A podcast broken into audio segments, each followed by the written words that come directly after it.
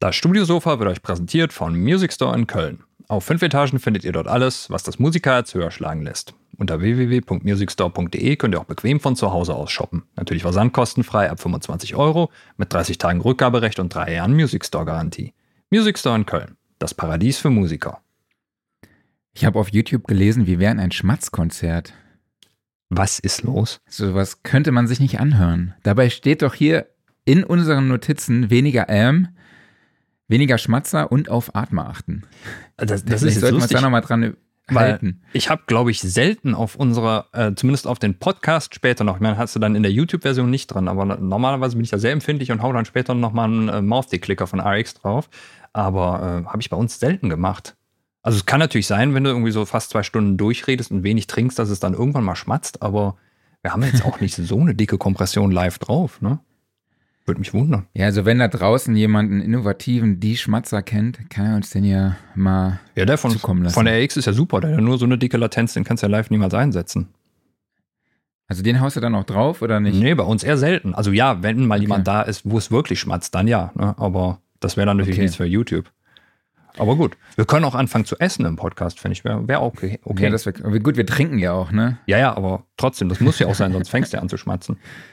Ja, ja ich würde sagen, wir fangen jetzt auch mal an zu schmatzen, oder? Eigentlich wollte ich den machen, verdammt. du hast Komm. ja den Witz geklaut. Ja, fang Die an. Los, geklaut. Moderier das jetzt hier an. Ja. Ich warte nur, bis du ausgetrunken hast und geschmatzt hast dann.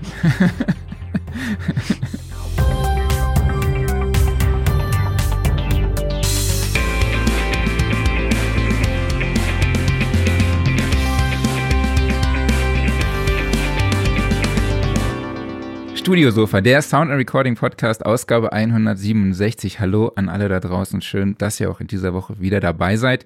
Ich spreche wie immer mit meinem Wingman Klaus Beetz. Und ich mit Dr. Best Marc Bohn. Dr. Best. Wir müssen mal Best-of daraus schneiden, ey, was du immer für Namen für mich hast. Dr. Naja, Best egal. Genau. Oh Gott. Okay.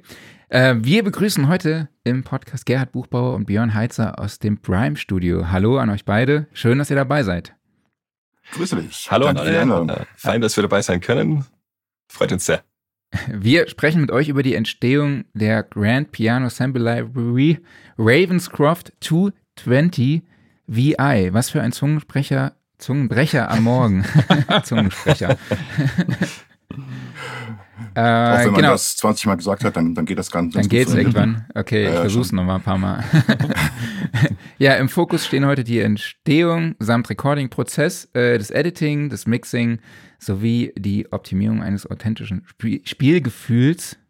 Und äh, mein Gott, ich habe es ja schon angekündigt, ich bin heute ziemlich performant, weil ich heute Nacht richtig gut geschlafen habe. Mein Sohn hat wieder alles gegeben, dass ich äh, richtig gut schlafe. Äh, genau.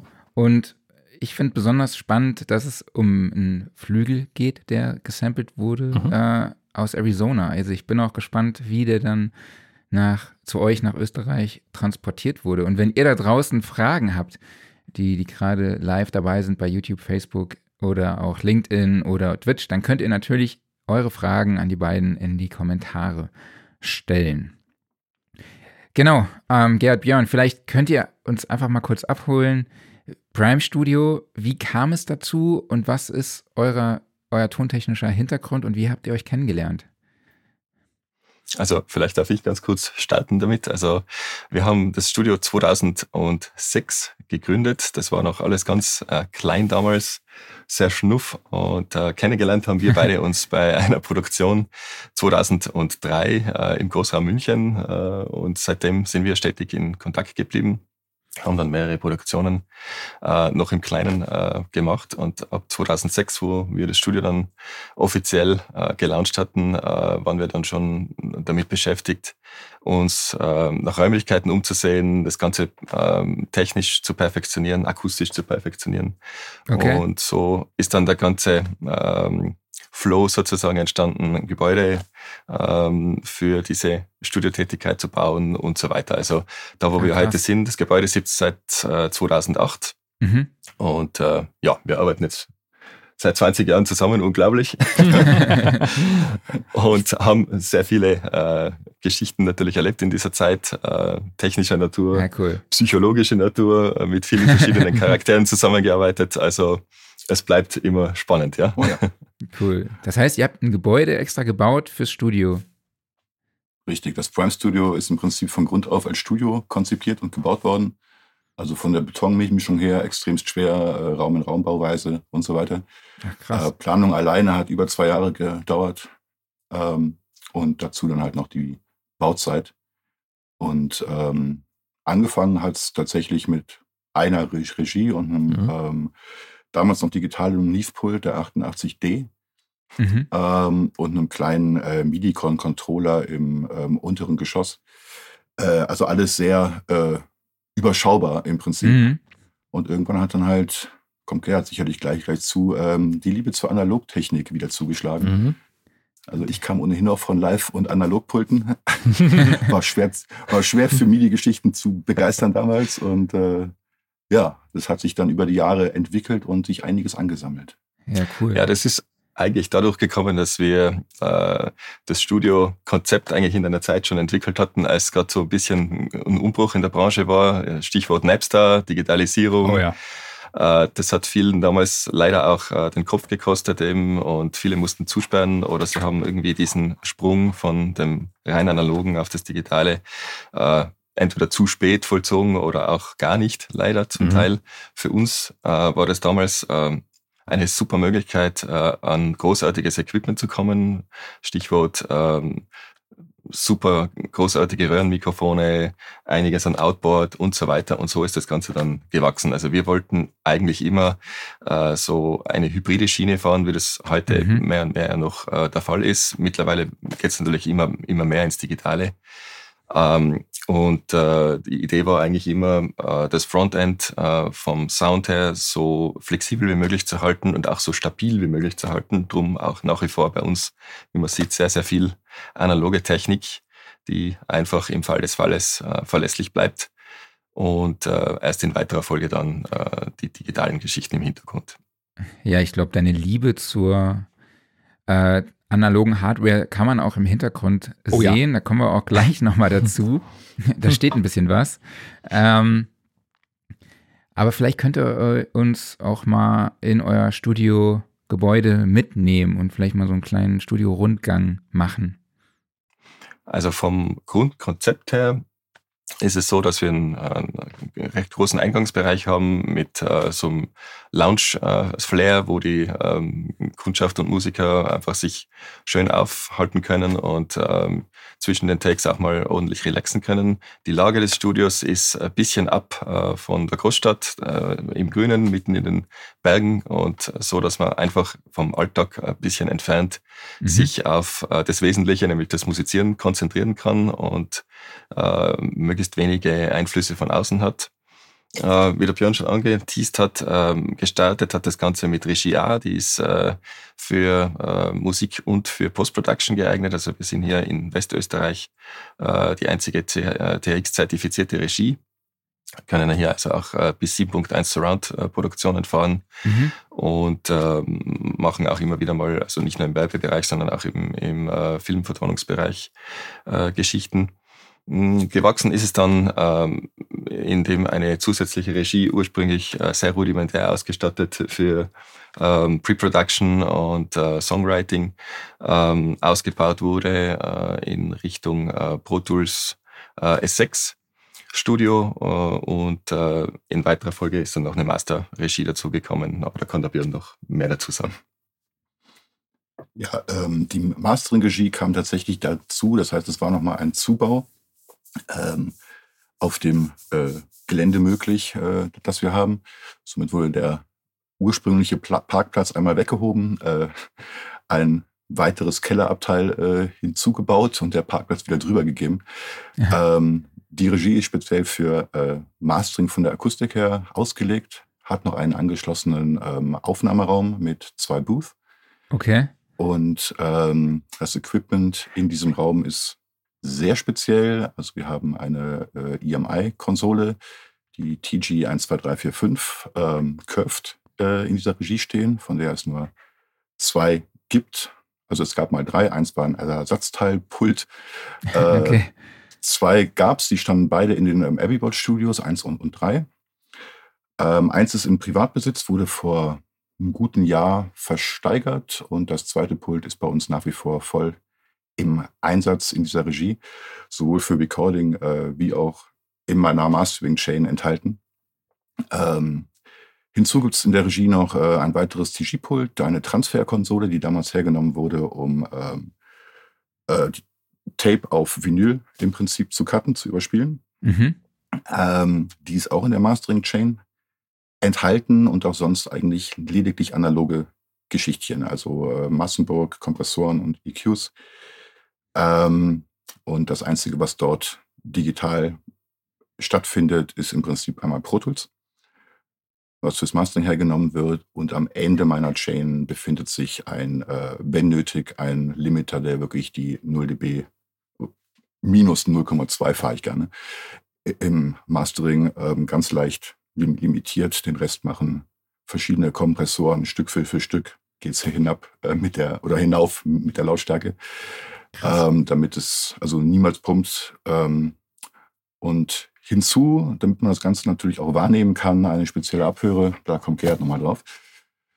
genau, ja. Wir haben äh, eigentlich ursprünglich, wie das Studio gebaut worden ist, lange äh, natürlich äh, überlegt, okay, welche Abhöre sollen wir uns äh, für speziell fürs Mastering anschaffen. Da gibt es natürlich jede Menge verschiedene sehr namhafte äh, Produkte wie mhm. Edison Works und diverse andere PMC, wie sie alle heißen.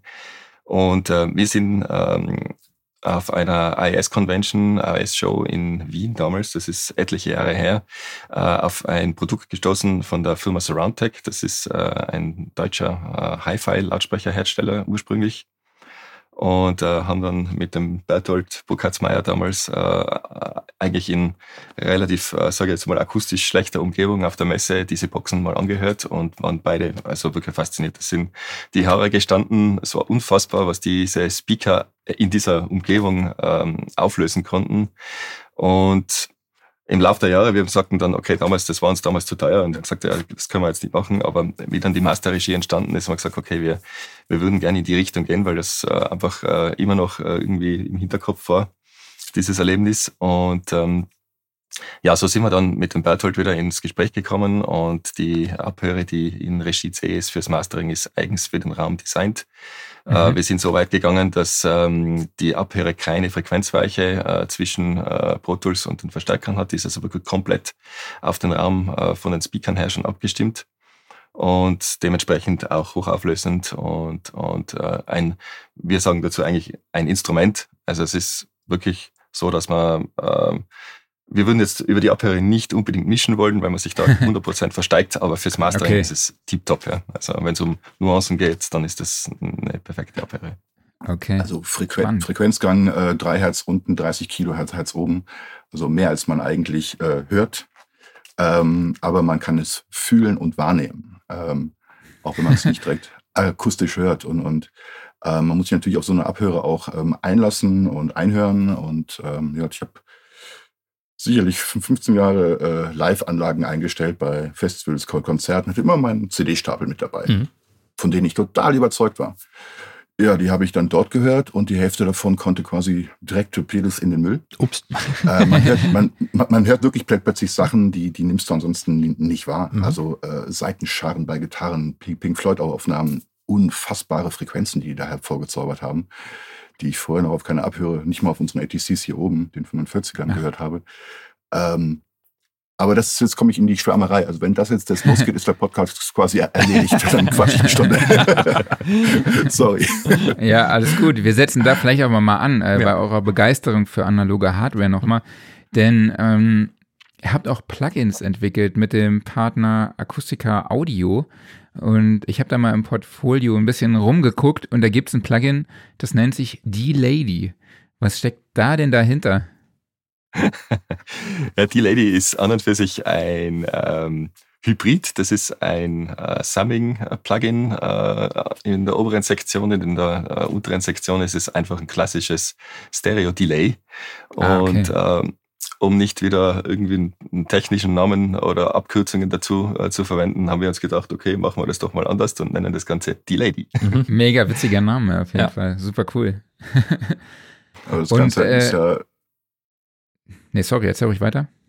Im Prinzip ist es ähm, durch Akustiker, sie äh, samplen ja im Prinzip Hardware und das eine, der, der ähm, Summing, der mit drin ist, ist im Prinzip ähm, ein modifiziertes Röhrengerät, ähm, was letztendlich eine äh, in meinen Ohren äh, wirklich phasengeldtreue äh, Ver Verbreiterung schafft und Sättigung. Ähm, das heißt, das im Prinzip in, im Masterbus oder irgendwo drin und der Mix geht einfach auf. Das gibt es auch mhm. als normales Plugin, als Charlie.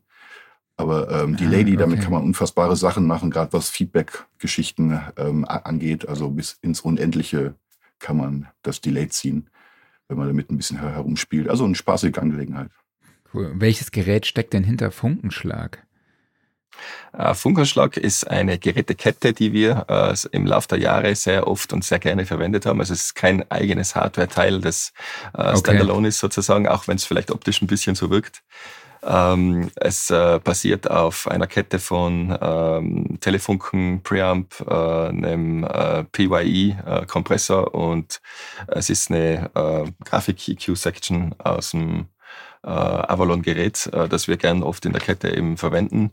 Die Geschichte beim Plugin ist, dass es vom Signalflow her sehr cool schaltbar ist. Also du kannst also EQ und Kompressor switchen und ähm, was uns an dem Preamp immer eben gut gefällt, äh, immer noch, also da ist sehr, sehr oft im Einsatz eben dieser Telefunken, der hat diese äh, speziellen äh, einfach äh, Obertöne durch die Sättigung und ähm, das ist einfach ein cooles Tool. Ja. Mhm. Cool. Ähm, habt ihr ein Favorite von den Plugins oder habt ihr ein Favorite-Gerät, also als Original, was es auch als Plugin gibt? Ah, das ist schwer zu sagen. Also äh, es kommt natürlich immer darauf an, was du, was du äh, gerade machst und welche, welches Einsatzgebiet du hast. Ähm, unsere Favorites, also wir sind hier generell im Studio äh, mit sehr viel äh, klassischem Neve Equipment ausgestattet, von Rupert Neve noch, also wirklich diese äh, klassischen 80er Serien, Mischpulte und Module, da schlagt bei uns beiden zumindest das Herz höher. Ähm, aber das ist Geschmackssache. Also es ist für, für äh, sehr viele verschiedene äh, Bereiche was dabei und äh, im Endeffekt, das muss jeder für sich natürlich entscheiden, was er wo ja. gerne verwendet okay. und wie es für, für jeden am besten klingt. Also es gibt eine Sache, die eigentlich immer drin ist in jedem Mix, in jedem Master bei mir und das ist der Charlie. Mhm. Den gibt es sogar als äh, Freebie auf der Webseite. Äh, das ist dieses ähm, äh, Summing-Tool was mhm. den Raum einfach tierisch öffnet. Ähm, als direktes Plugin käuflich zu erwerben in der wirklich günstigen Klasse, ähm, der Charleston nennt sich der. Mhm. Ähm, mit dem kann man eine Röhrenverzerrung erreichen. Hat auch wieder dieses Summing-Tool enthalten. Mhm. Und ähm, das ist sehr schön, um einfach, ähm, nehmen wir einfach mal einen E-Bass, den nochmal anzufetten, dass er so ganz kurz vors, vors Kratzen kommt. Also eine unglaubliche Röhrensättigung, die man damit erzielen kann. Okay, Charles. cool. Wir sprechen jetzt heute über die Entwicklung des Softwareinstruments, äh, aber vielleicht könnt ihr uns einen ganz kleinen Einblick in die Entwicklung dieser Plugins geben.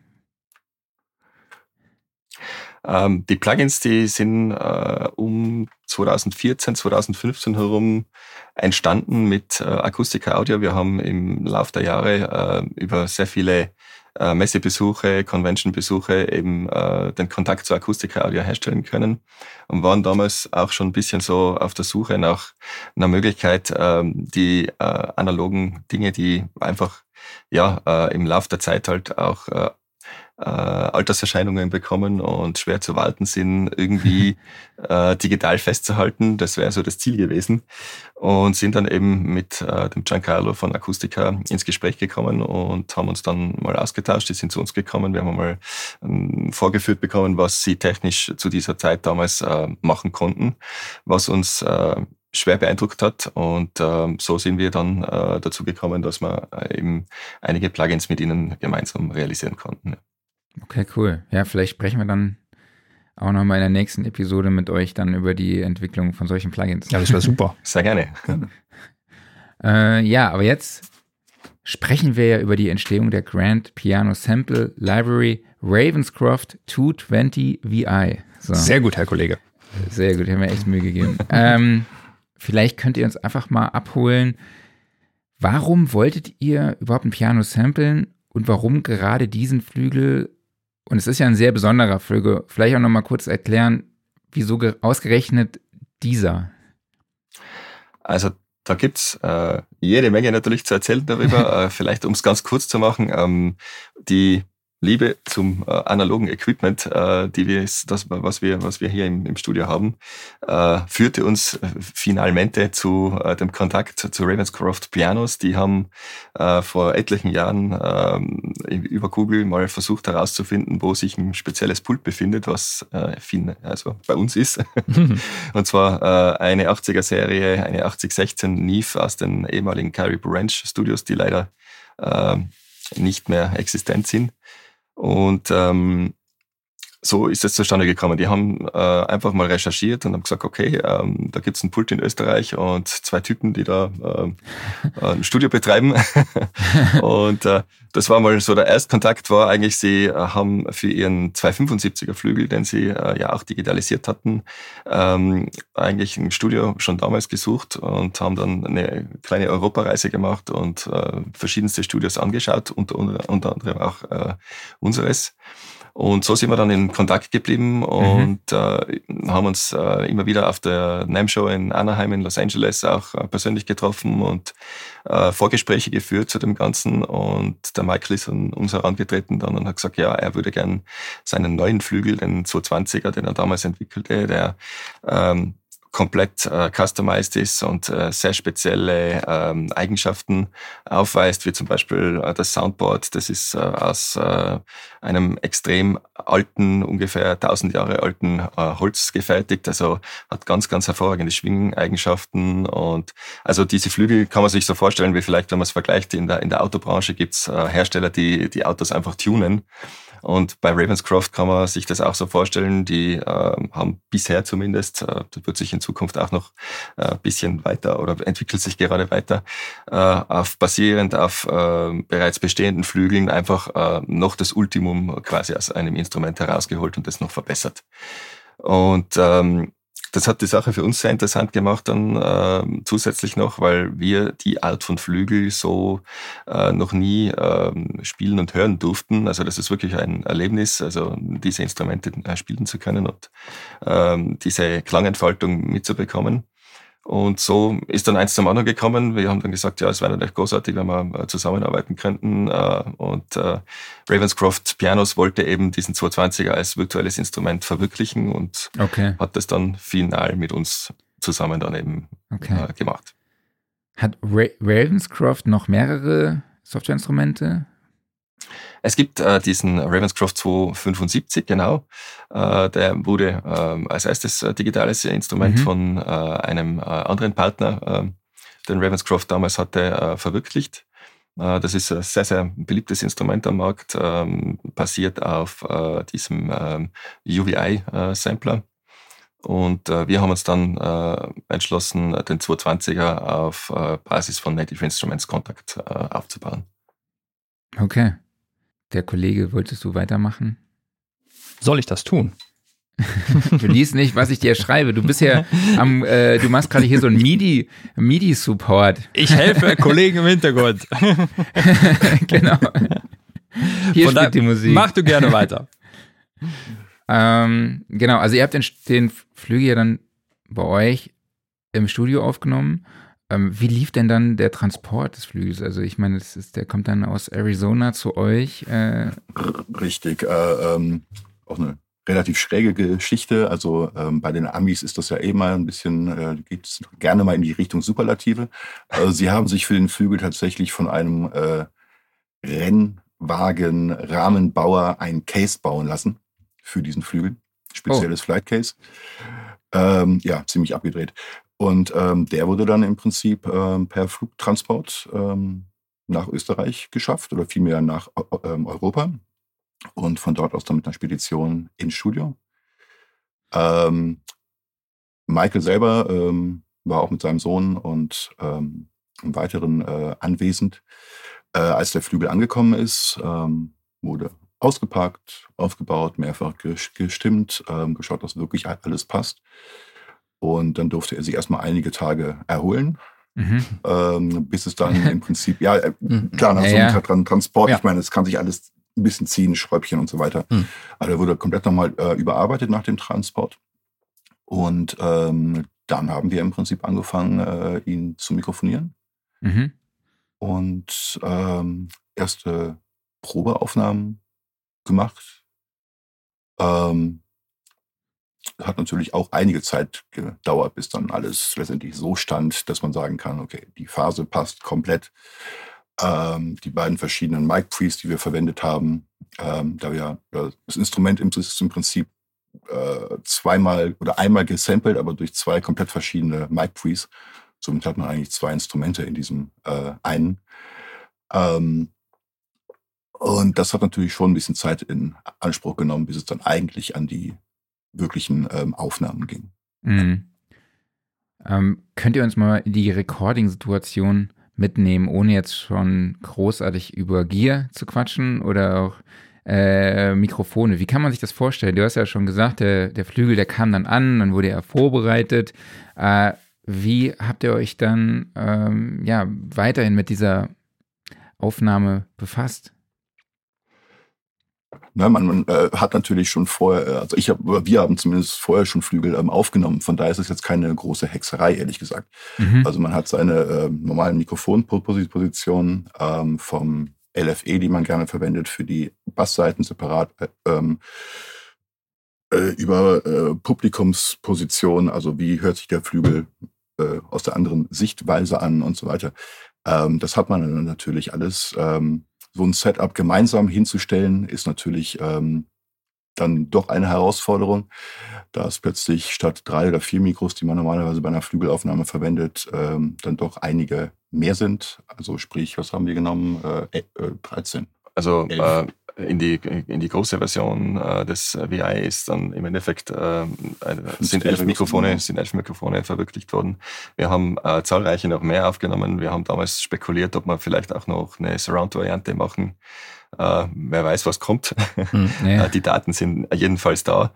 Ähm, wird sich weisen. Ähm, auf jeden Fall ähm, ist es äh, von vornherein äh, die Idee gewesen, auch von Ravenscroft natürlich so nah als möglich an das Original äh, daran zu kommen. Das wissen wir alle, das ist irrsinnig schwierig natürlich, weil ähm, was ist Original? Ja? Also der, der Flügel steht äh, in einem Raum, der Raum hat einen Grundklang. Ähm, äh, das ist immer so äh, eine individuelle und subjektive Sache natürlich, aber rein vom technischen Standpunkt her äh, haben wir während dieser Probeaufnahmen und der Positionierung der Mikrofone natürlich einiges auch ausprobiert, also verschiedene Mikrofontypen, ähm, einfach mal äh, klanglich einfach mal probiert und geschaut, okay, kommen wir da äh, weiter damit oder sollte man was anderes verwenden? Und ähm, im Endeffekt ist einfach äh, vor allem dem Michael auch ganz wichtig gewesen, dass das Instrument so präzise wie möglich abgebildet wird. Einerseits, andererseits äh, haben wir gesagt, das wäre halt auch irgendwo ähm, eine feine Sache, wenn man nicht nur ganz äh, strikt jetzt äh, sauberes Signal hat, sondern auch vielleicht diesen Vintage-Charakter auch ein bisschen mit einbeziehen kann. Äh, deshalb auch äh, die Idee dann, ähm, das Instrument so aufzubauen, dass man ein Split-Recording macht, gleich von Anfang an, dass man die Signale eben über zwei verschiedene Mic-Preamps äh, recordet und das dann in weiterer Folge eben im Instrument so äh, konstruiert, dass man wirklich zwei Instrumente in einem mhm. hat. Ja, cool.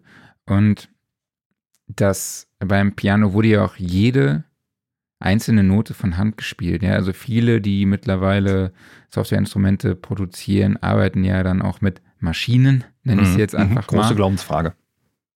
Ja, ja, große Glaubensfrage. Was, wieso äh, habt ihr euch ausgerechnet äh, dann dafür entschieden, eben das Ganze von Hand einzuspielen? Und wie lange hat es gedauert?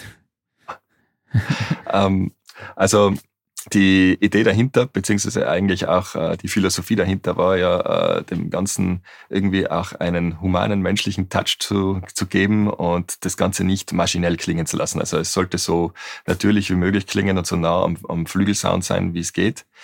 Ähm, da kann man natürlich drüber äh, diskutieren, was jetzt da der bessere Ansatz ist. Mhm. Wir haben den Ansatz gewählt, dass wir gesagt haben, okay, ähm, dann äh, setzen wir keine Maschine vor die Tastatur, sondern einen Menschen, in dem Fall den Björn, unser Thumper in diesem oh. Fall. Finger ist heute noch geschwollen. ähm, man kann sich dann so vorstellen, das ist natürlich sehr diffizil. Äh, wie wir wissen, äh, es gibt natürlich äh, auch beim Menschen jede Menge Nebengeräusche, die man in einer Aufnahme nicht hören möchte. Mhm.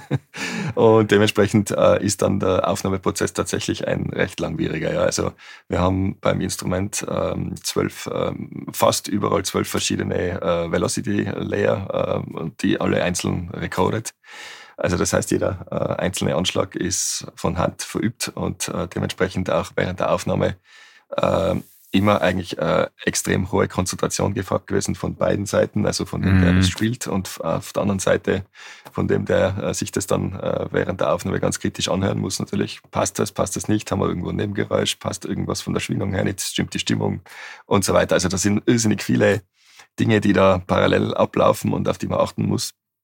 Und äh, Dasselbe natürlich ganz wichtig auch für die, für die tägliche Arbeit ist die, die Stimmung des Flügels. Der Michael Sprayman von Ravenscroft Pianos äh, war während der gesamten Recording-Zeit auch bei uns im Studio und hat den Flügel jeden Tag gestimmt. Mehrfach. Äh, teilweise mehrfach, ja, weil es einfach notwendig war, je nachdem, wie haut du beispielsweise Velocities anschlägst. Also bei besonders bei sehr lauten Velocities ist es halt so, dass die Stimmung dann irgendwann flöten geht.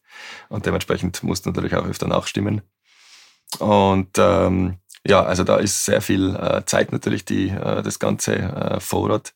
Und alles in allem, also jetzt nicht ganz am Stück, aber alles in allem haben wir ungefähr drei Monate Zeit in Anspruch genommen, um das Ganze zu rekorden. Ach, also es war sehr, sehr, also, sehr, sehr langwierig.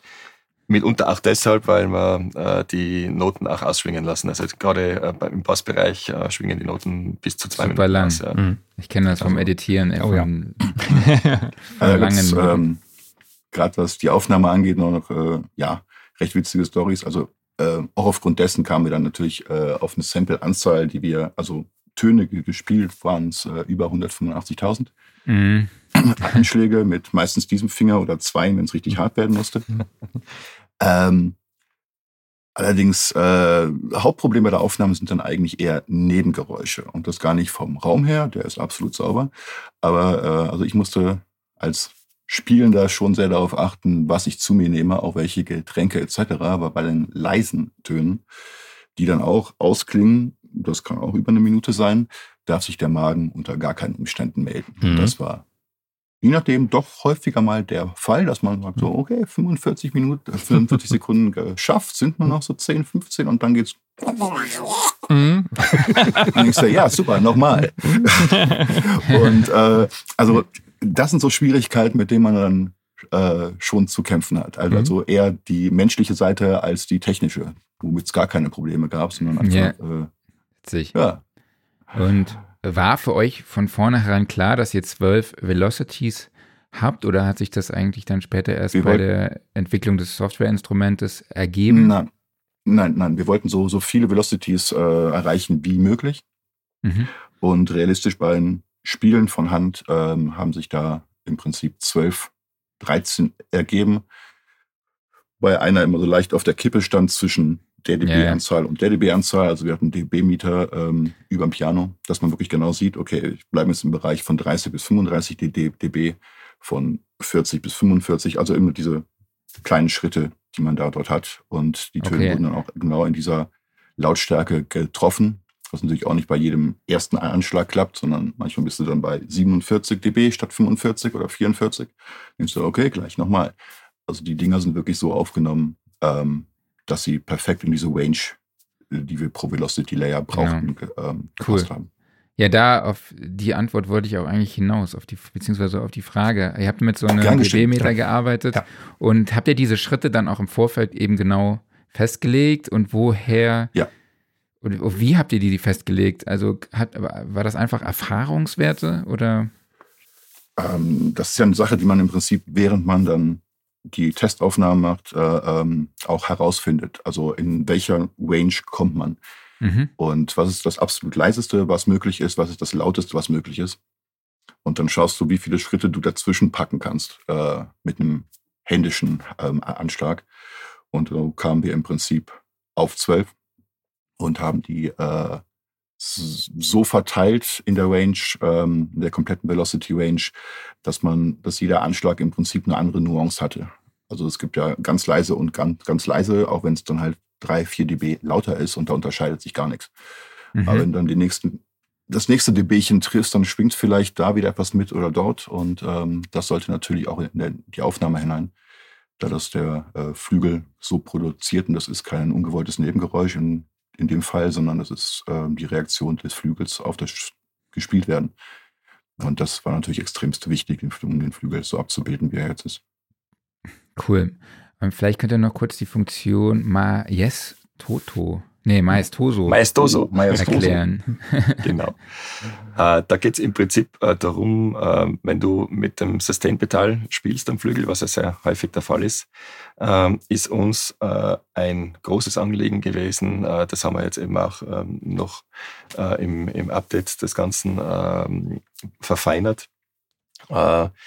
den Flügel Klang so realistisch wie möglich darzustellen. Und zwar nicht nur den Klang an sich, sondern auch das Verhalten des Flügels. Wenn du am echten Flügel spielst, das Sustain-Pedal trittst und einfach die Dämpfer hebst und einfach den vollen Klang hast und dann das Sustain-Pedal wieder loslässt, dann hast du eine gewisse Range an Dämpfern, die geht runter, dann ist alles ruhig.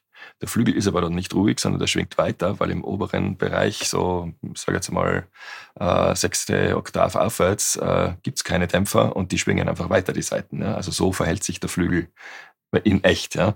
Bei vielen ähm, virtuellen Instrumenten ist das überhaupt gar nicht der Fall. Da macht es einfach plopp und dann ist dann der Klang weg und das hat mit dem echten Flügel überhaupt gar nichts zu tun.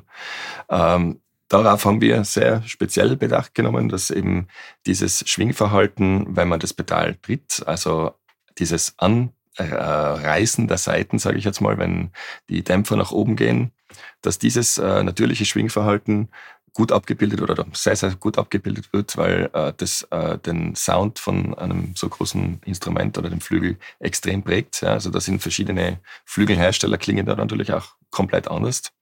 Und das macht aber den Charakter von dem Instrument äh, sehr, sehr stark aus. Und ähm, diese Maestoso-Funktion äh, kann man dazu oder wegschalten. Also es gibt auch die Möglichkeit, dass man sagt, okay, äh, ich äh, möchte jetzt nicht ganz den, den vollen voluminösen Klang, weil ich das in der Produktion vielleicht gar nicht brauche, dann schalte ich das weg. Wobei das Schwingverhalten der oberen Seiten trotzdem gleich bleibt. Also es schwingt trotzdem noch aus, auch wenn man das Pedal loslässt. Ähm, und es gibt da noch ein paar andere Feinheiten. Äh, da geht es um die äh, Schwingung äh, der Resonanzplatte beim Flügel, die man speziell anregen kann, um das bisschen, sage ich jetzt mal, noch feiner abzubilden. Das ist mitunter auch ein Grund, warum das Teil, also zumindest einmal derzeit, diese, diese Edit-Funktion gelockt hat, auch wenn man es natürlich irgendwie digital immer irgendwo schafft, das, das aufzumachen. Ist aber nicht der Hauptgrund. Der Hauptgrund ist eigentlich, das Instrument hat im Hintergrund über 500 äh, Groups. Und äh, für einen End-User ist es einfach so, wenn man da eine Kleinigkeit verstellt und sich nicht äh, wirklich auskennt damit, was man da macht, dann äh, verbessert man den Klang nicht unbedingt, sondern man versteigt sich und deshalb haben wir es gelockt. Das war da der Hauptgrund. Aber das Maestoso ist eigentlich primär äh, eine Funktion, die die Natürlichkeit des, des Ausspielverhaltens des Flügels äh, aus unserer Sicht der Dinge äh, extrem realistisch darstellt, so wie der Flügel in, in Wirklichkeit klingt. Jetzt habt ihr ja auch noch ansonsten alles weitere an zusätzlichen, ähm, ich nenne es jetzt mal breit, Geräuschen und Klängen aufgenommen, die so einen Flügel ausmachen. Also angefangen von so Standardsachen noch wie den Release-Samples, wie den Unacorda-Samples und so mhm. weiter, aber dann eben auch die verschiedensten Noises, Anschlaggeräusche, separate Pedalgeräusche. Ich glaube, Player-Noises gibt es auch noch mit dazu, ne? Und so weiter und so fort. Ähm, Magengeräusche. ja, genau. Das kommt als Extended Edition. Genau. Ja. genau. Gab es bei euch irgendwann mal so einen Punkt, wo ihr gesagt habt, die Funktion nehmen wir nicht mehr mit rein, weil A, es ist natürlich einfach eine sehr detaillierte Arbeit, die da gefragt ist und B, ist es ja auch nochmal so, dass es einfach den Workload im Instrument deutlich erhöht. Also man generiert immer noch mehr Stimmen, mehr Stimmen, einfach die das System ans Limit fahren, aber der Benefit ist vielleicht nur noch ein Prozent den man am Ende dazu kriegt. Ja, aber ähm, ein Prozent kann doch, äh, ich meine, das wisst ihr beide äh, als Studioarbeitende auch, äh, ein Prozent kann unfassbar viel sein. Absolut. Also für uns hat sich nie die Frage gestellt, lassen wir es weg. Mhm. sondern die Frage gestellt, äh, ähm, gut, wie viele Tage brauche ich jetzt, um wieder mit einem frischen Kopf ranzugehen und mhm. das Problem zu lösen. Genau. Ähm, klar, ähm, je mehr ich einschalte an diesen Geschichten, also ob jetzt äh, ähm, Pedal Noises, ob äh, ähm, Tastengeräusche etc., alles sind natürlich Stimmen, die hinzukommen. Das heißt, das, das volle Instrument äh, komplett offen kann brauchbare Rechner durchaus an die Grenze bringen. Ähm, aber es gibt ja auch die Möglichkeit, ähm, diese Dinge einfach nicht zu nutzen oder genau. weniger Mikros zu nutzen. Damit hat man trotzdem ähm, das volle Instrument, denn man braucht nicht unbedingt äh, sechs Mikrofongeschichten äh, oder Positionen mit äh, elf Mics in Recording oder in irgendeiner mhm. Session. Mhm. Äh, wir bieten nur die Möglichkeit. Das heißt, das Instrument ist aufgrund dessen äh, unglaublich flexibel. Ähm, und es hat sich nie die Frage gestellt, ob wir etwas weglassen wollen, sondern wir haben bei den Probeaufnahmen geschaut, was macht Sinn und äh, was wollen wir haben, auch wenn wir da noch gar nicht wussten, wie wir es re realisieren. Mhm. Aber äh, der Gedanke hat sich festgesetzt, das wollen wir auch haben und das auch noch. Und ähm, wir nehmen es erst erstmal auf und schauen dann später, wie wir es unterkriegen. Mhm. Äh, was dann auch halt zur Folge hatte, dass wir über zwei Jahre an diesem Instrument gearbeitet haben, also ja. editiert haben und feiner gestimmt haben. Mhm. Dann lass uns doch mal jetzt so mit dem eigentlichen Aufnahmeprozess starten und überhaupt mal mit der Auswahl des Gears fürs Recording. Wie seid ihr da vorgegangen? Also ich kann mich noch erinnern an alte Piano-Recordings, wo vor allem das Thema Noise Floor ein sehr, sehr großes war. War das hier auch noch der Fall oder wie seid ihr überhaupt vorgegangen? Ja, genau, das ist natürlich ganz eine kritische Sache. Ähm, du musst natürlich versuchen, äh, das Signal so äh, in einem, in einem Levelbereich zu haben, dass du natürlich nicht allzu viele, äh, sage jetzt einmal, schon Rauschgeräusche hast, ja? vor allem in den, in den niedrigeren Velocities.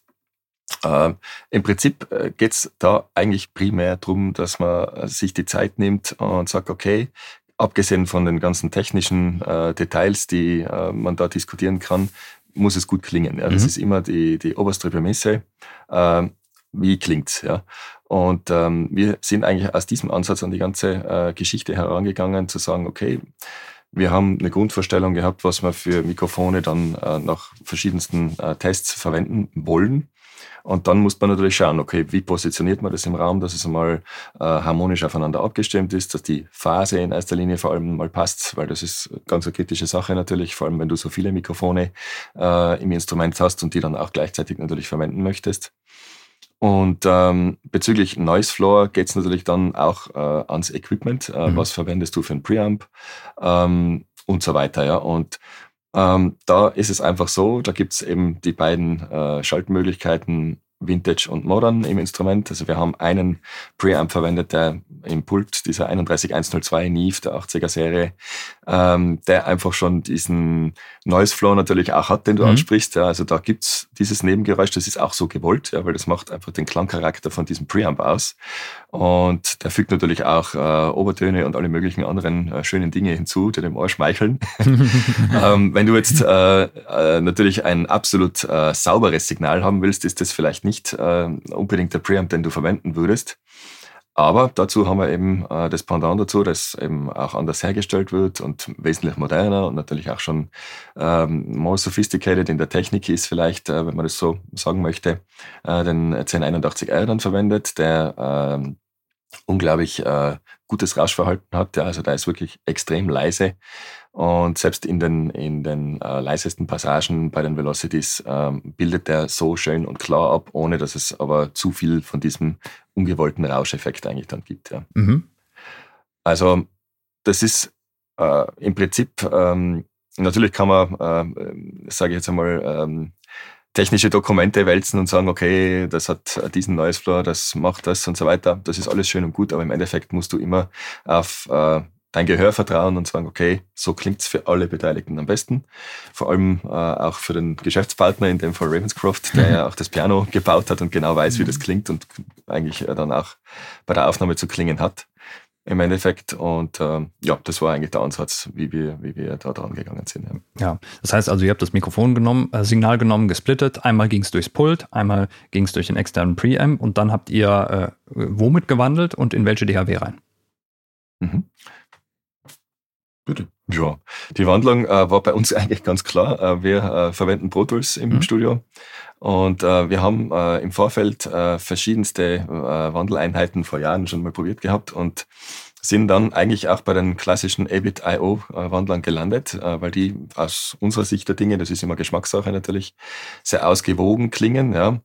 Äh, da gibt es natürlich sicherlich äh, viele, die sagen, ja, mir gefällt das besser, mir gefällt das besser. Das ist Geschmackssache, sage ich mhm. jetzt einmal. Technisch sind sie absolut einwandfrei. Und was wir aber speziell äh, äh, mit ins Kalkül gezogen haben, waren jetzt gar nicht mal unbedingt nur die Wandler, sondern vor allem die Glock, die dahinter steht. Mhm. Äh, weil bei so vielen Signalen, die gleichzeitig äh, in hoher Samplerate, also wir haben mit 192 Kilohertz Samplerate aufgenommen, äh, schwingen, sage ich jetzt einmal, äh, muss natürlich der Gleichtakt perfekt sein. Und äh, wir haben vor einigen Jahren ähm, bei Bob Ludwig im Gateway Mastering äh, mal eine äh, ne, ne wunderbare Glock äh, schon vernommen und sind dann aber nochmal äh, ein Stück weitergegangen und äh, haben äh, auf der M-Show auch ähm, mit Abendrot Audio zu tun gehabt. Mhm. Und Abendrot Audio baut eine sehr, sehr, sehr ausgewogene Glock und die haben wir für diese Aufnahmen verwendet. Also mhm. die konnten wir akquirieren und konnten speziell mit dieser Glock arbeiten, was einen Riesenunterschied macht. Also das Klangbild äh, wird nochmal transparenter und nochmal offener und du merkst einfach, dass die, die Wandlung einfach nochmal davon stark profitiert. Mhm. Du hast gerade schon gesagt, 192 Kilohertz aufgenommen, Wortbreite 32 Bit wahrscheinlich, oder? Ja. Mhm. Genau. Aber in der Auflösung ist es vermutlich nachher nicht im Instrument gelandet, oder? Weil die ja, Datenmenge wäre zu groß geworden. Das ist auch der, der Hauptgrund da dafür. Ja. Also wir mussten gucken, dass wir das Instrument natürlich ähm, dorthin kriegen, dass es auch noch äh, herunterladbar ist. Mhm. Ähm, und ähm, da sind wir letztendlich äh, bei 44.1, 24 Bit gelandet mhm. für das Instrument, ähm, was noch immer eine riesige Datenmenge äh, hm, äh, beansprucht. Also für das Full äh, haben wir nach wie vor 140 Gigabyte. Ja. Und wenn man das jetzt mal eben hochrechnet auf 192, dann landet man da, äh, wo uns Leute einen Vogel zeigen. Mhm. ähm, wenn sie das runterladen müssen. Also wir können äh, die Internetleitung nicht äh, eine Woche lahmlegen. Mhm. Und vor allem ähm, geht es natürlich auch an die Rechenleistung. Ja. Also wir haben das Material da und wenn die Rechner in ein paar Jahren soweit sind, wer weiß. Ähm, momentan ist das, was realistisch ist, ähm, in dieser Größenordnung äh, dass wir auf 44.1, 24 Bit gelandet sind. Mhm. Björn, du hast jetzt eben gesagt, äh, ja, so ein Flügel aufnehmen ist jetzt auch nicht wirklich ein Hexenwerk, ja. Äh, aber erklär uns doch mal, ja, gut, ich meine, wie, wie seid ihr bei der Mikrofonauswahl äh, vorgegangen, vor allem auch bei der Mikrofonpositionierung? Kanntet ihr euren Raum schon so gut, dass ihr schon irgendwie direkt wusstet, wo ihr die Mikrofone zu positionieren habt oder seid ihr trotzdem dann natürlich nochmal um den Flügel rumgewandert oder habt den auch nochmal in unterschiedlichen Positionen äh, ausprobiert? Richtig, also bevor der, äh, das erste Mikrofon am Flügel stand, äh, wurde der Flügel erstmal durch den Raum bewegt, um zu mhm. schauen, ähm, wo passiert was, wo habe ich welche Reflexionen, äh, wo habe ich Reflexionen, die ich haben möchte, wo ist es eine Katastrophe. Also den Raum kennen wir natürlich. Ähm, und haben ihn dort positioniert, wo er an allen Positionen am besten klingt. Mhm. Also du stellst ihn hin und läufst dann tatsächlich die angedachten Mic-Positionen ab und hältst das Ohr im Prinzip hin. Ähm, denn das ist das äh, Wichtigste. Also nicht da, wo das Mikro am, am, am schönsten ist oder äh, die beste Figur macht, sondern da, wo es klingt, da kommt das Mikro hin, wie bei jedem Instrument. Und äh, bestimmte Positionen, Grundpositionen sind natürlich äh, letztendlich klar. Also ob wir jetzt die Player-Position haben, die dann wirklich äh, zwei Mikrofone links und rechts vom Spielenden ähm, mhm. eingenommen haben, dass man wirklich die Player-Position hat. Ähm, wie auch die Publikumsposition ist im Prinzip auch klar seitlich. Das haben wir mit einem äh, Neumann-Kopf ähm, aufgenommen, ähm, der dann auch wirklich wie im Publikum dort hockt und einfach äh, den Flügel halt von der Seite nimmt. Ich glaube, da habe ich ähm, Bilder ähm, gesehen. Von. Ja, auch da muss natürlich die richtige Position haben. Ähm, dass man sagt, okay, man hockt nicht direkt vorm Flügel, sondern das ist halt entspannt, einfach vorm Flügel und ich höre mir ein Konzert an. Das ist die Position, die du da haben möchtest. Mhm. Ähm, Mikrofonauswahl. Ähm, wir haben Röhrenmikros verwendet, wir haben äh, Kondensatoren verwendet. Röhrenmikros da, äh, wo sie vom Klang her im Prinzip Sinn machen. Also das war auch vor allem die Player-Position. Man hockt da und spielt und bekommt dort natürlich die Reflexion mit vom Deckel zum einen, man kommt die Reflexion äh, der Dämpfer im Deckel, die Seiten vom Flügel, alles spricht den, den Spielenden im Prinzip an. Und ähm, da sind diese Frequenzen, die ähm, ein Röhrenmic abbilden kann. Ähm, jetzt wahrscheinlich nicht jedes, also wir haben da schon was Vernünftiges hergenommen. Ähm, sehr gewünscht. Also das und man probiert einfach Mikros aus. Wie klingt jetzt ein Großkondenser äh, als, als Close Mic? Klar, mhm. für bestimmte normale Aufnahmen, wenn ich einen Flügel für eine Band aufnehme oder einen Konzertflügel, ähm, habe ich Dinge im Kopf, die verwende ich und die passen. Okay. Ähm, weil es gerade zu diesem Musikstück passt. Aber da wir halt den Flügel so abbilden wollten, äh, wie er auch tatsächlich klingt, war das auch eine Spielerei zwischen, es darf eine Nuance wärmer sein, es darf ein bisschen, es klingt vielleicht zu groß, also nimmt man nicht unbedingt die größten Membranmikrofone, sondern positioniert etwas kleinmembranigere an der richtigen, an, an Positionen, ähm, mit denen man natürlich auch noch spielt. Also allein der Weg von der Position gefunden, Grundposition, da möchten wir so ungefähr haben, bis hin zur Feinabstimmung, dann wo passt die Phase mit den anderen Mikrofonen wieder zu, zusammen. Äh, es, das darf kein Kompromiss sein, sondern es muss nach wie vor perfekt sein. Mhm. Und da sucht man dann natürlich schon ein bisschen herum. Ja, das wäre tatsächlich auch noch eine Anschlussfrage von mir gewesen. Ähm, ich weiß jetzt nicht, du nennst die ganze Zeit auch nicht wirklich äh, Mikrofonnamen. Also du kannst hier bei uns alles raushauen. Die Hörer und Hörerinnen sind wahnsinnig daran interessiert zu erfahren, welche Mikrofone du genau verwendest oder ihr. Aber äh, es kann natürlich sein, dass ihr es nicht verraten wollt. Das kann nicht, ne? Also die Mikrofone sind ähm, kein Geheimnis. Äh, ich bin nur in einem Alter, wo ich mir die nicht mehr alle merken kann. Ach so, okay. Sorry. ja, wir haben äh, für, also ich gehe es mal einfach so Der rein, ich durch. auch nachlesen. Also Room Mics, Room Mics äh, waren U87 äh, Neumann.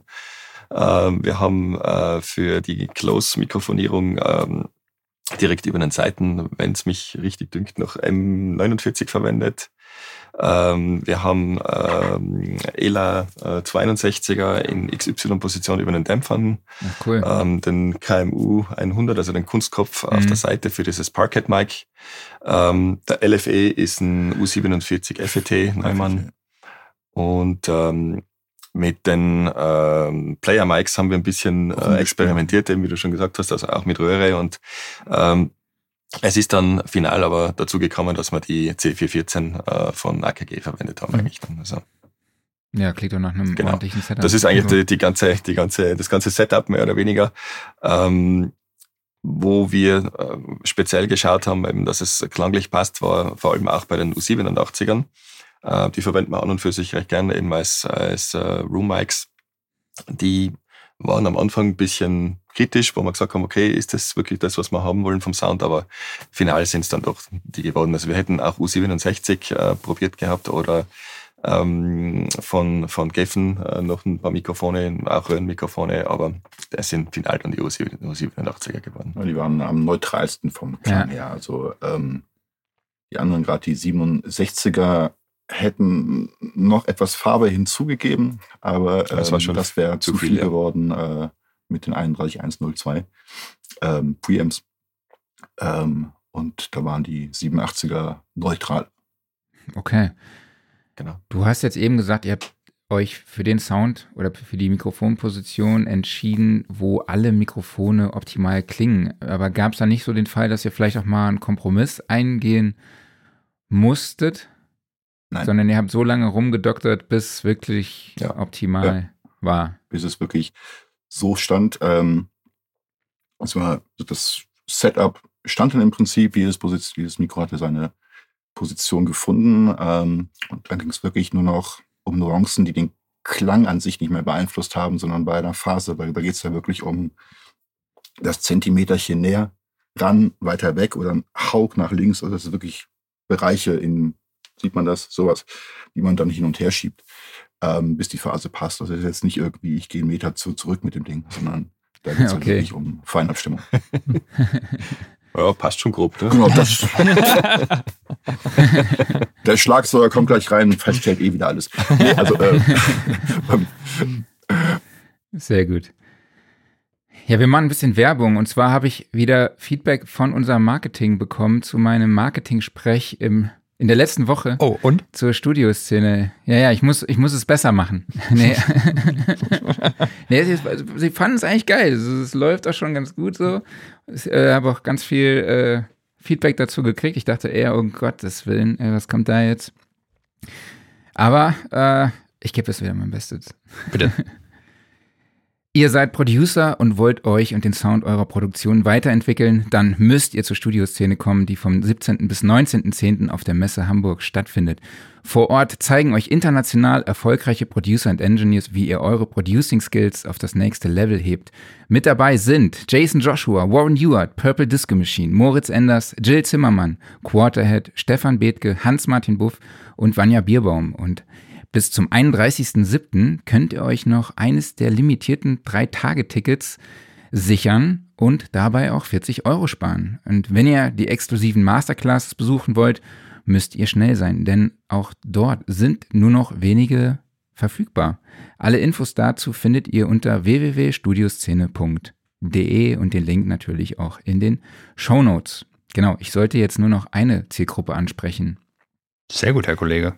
Also ich sollte jetzt nicht mehr sagen, ja, ihr seid Audio-Engineers, Producer, Home Recorder oder was auch immer. Es ist immer besser, man spricht nur eine Zielgruppe an und ich habe mich jetzt diese Woche für Producer entschieden. Vielleicht mache ich nächste Woche was anderes. Sehr gut, alles Mal klar. gucken. Aber ich habe jetzt deinen Kommentar zum Catering ver ja, dann, dann füge ich das nochmal ganz kurz an. Es ist natürlich sehr, sehr wichtig, dass ihr auch immer nochmal das Catering von Käfer erwähnen, weil äh, ihr müsst euch nicht irgendwie 3000 Euro extra nur für Messeressen mit ins Portemonnaie packen, sondern das ist all inclusive. Genau, beim letzten Mal hast du nämlich gesagt, äh, sogar das Catering hebt äh, eure Producing Skills an. Ja, also es ist halt nicht der normale äh, Alleine Hotdog, dadurch. den man mal kurz auf der Messe zwischendurch isst, ne, sondern äh, du wirst halt da bekocht, ne, im wahrsten Sinne des genau. Wortes. Und du kannst auch so viel essen, wie du möchtest. Das werde ich nachher rausrollen. Ne? Machen wir vielleicht auch.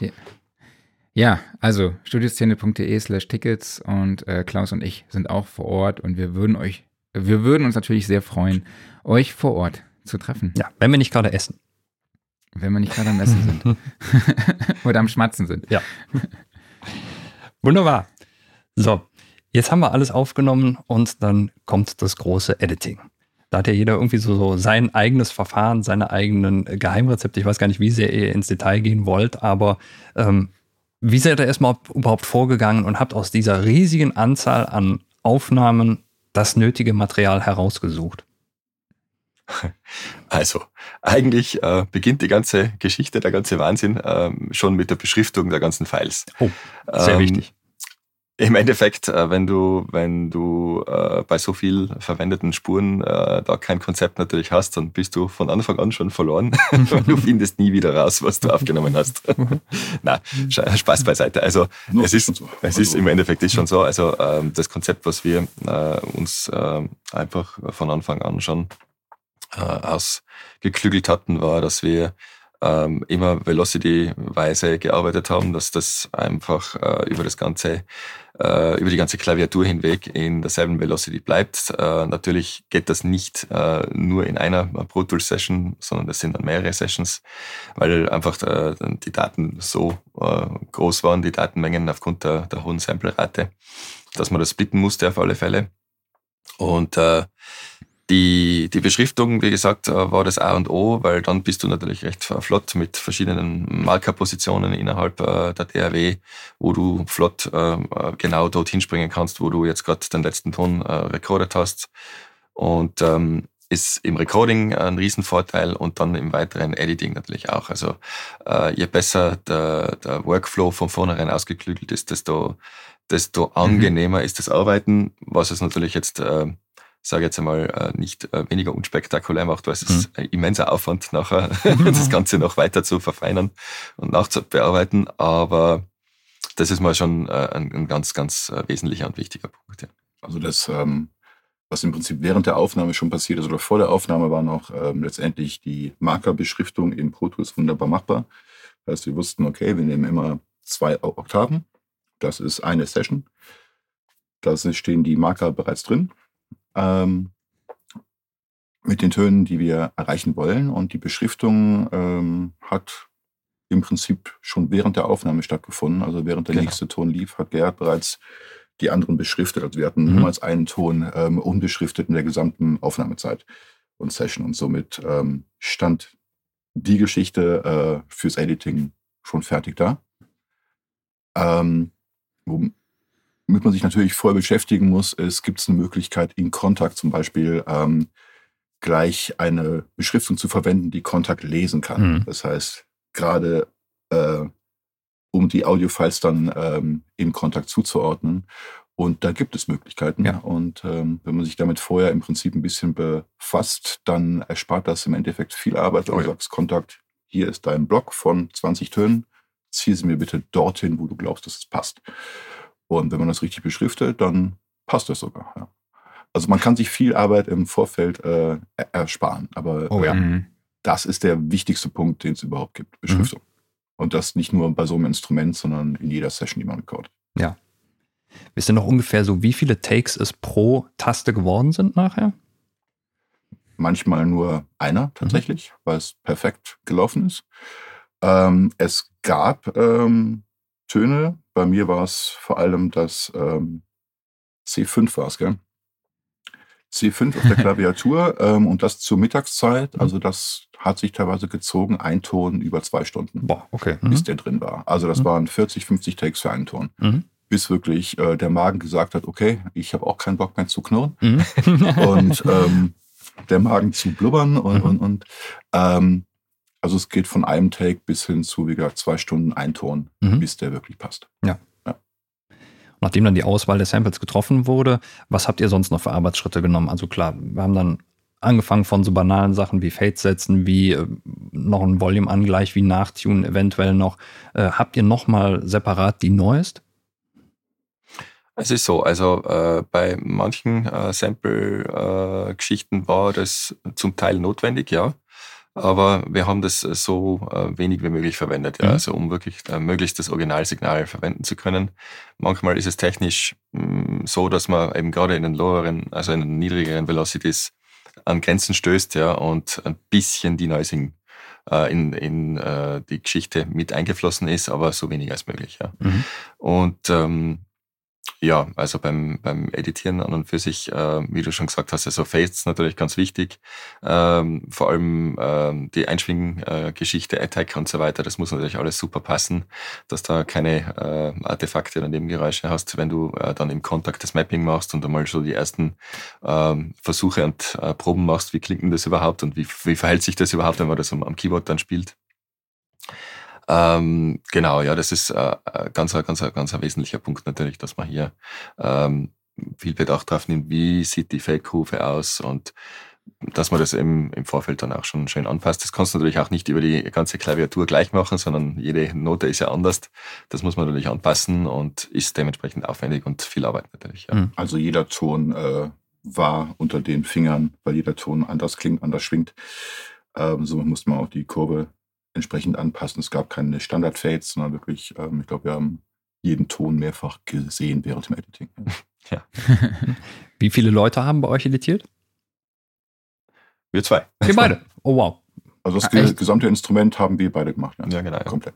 Okay. Ach krass. Also wir hatten großartige Unterstützung von unserem äh, Grafikdesigner, der das GUI entworfen hat und auch von unserem Programmierer, äh, mit dem wir äh, super zusammenarbeiten konnten. Der sitzt in, beide sitzen in Wien. und ähm, das restliche Instrument an und für sich haben wir eigentlich äh, konzipiert gemeinsam mit Ravenscroft von der Funktionalität her und den Look und das ganze Backend eigentlich, das ist äh, auf unserem Mist, wenn man das so sagen darf, gewachsen. Ja.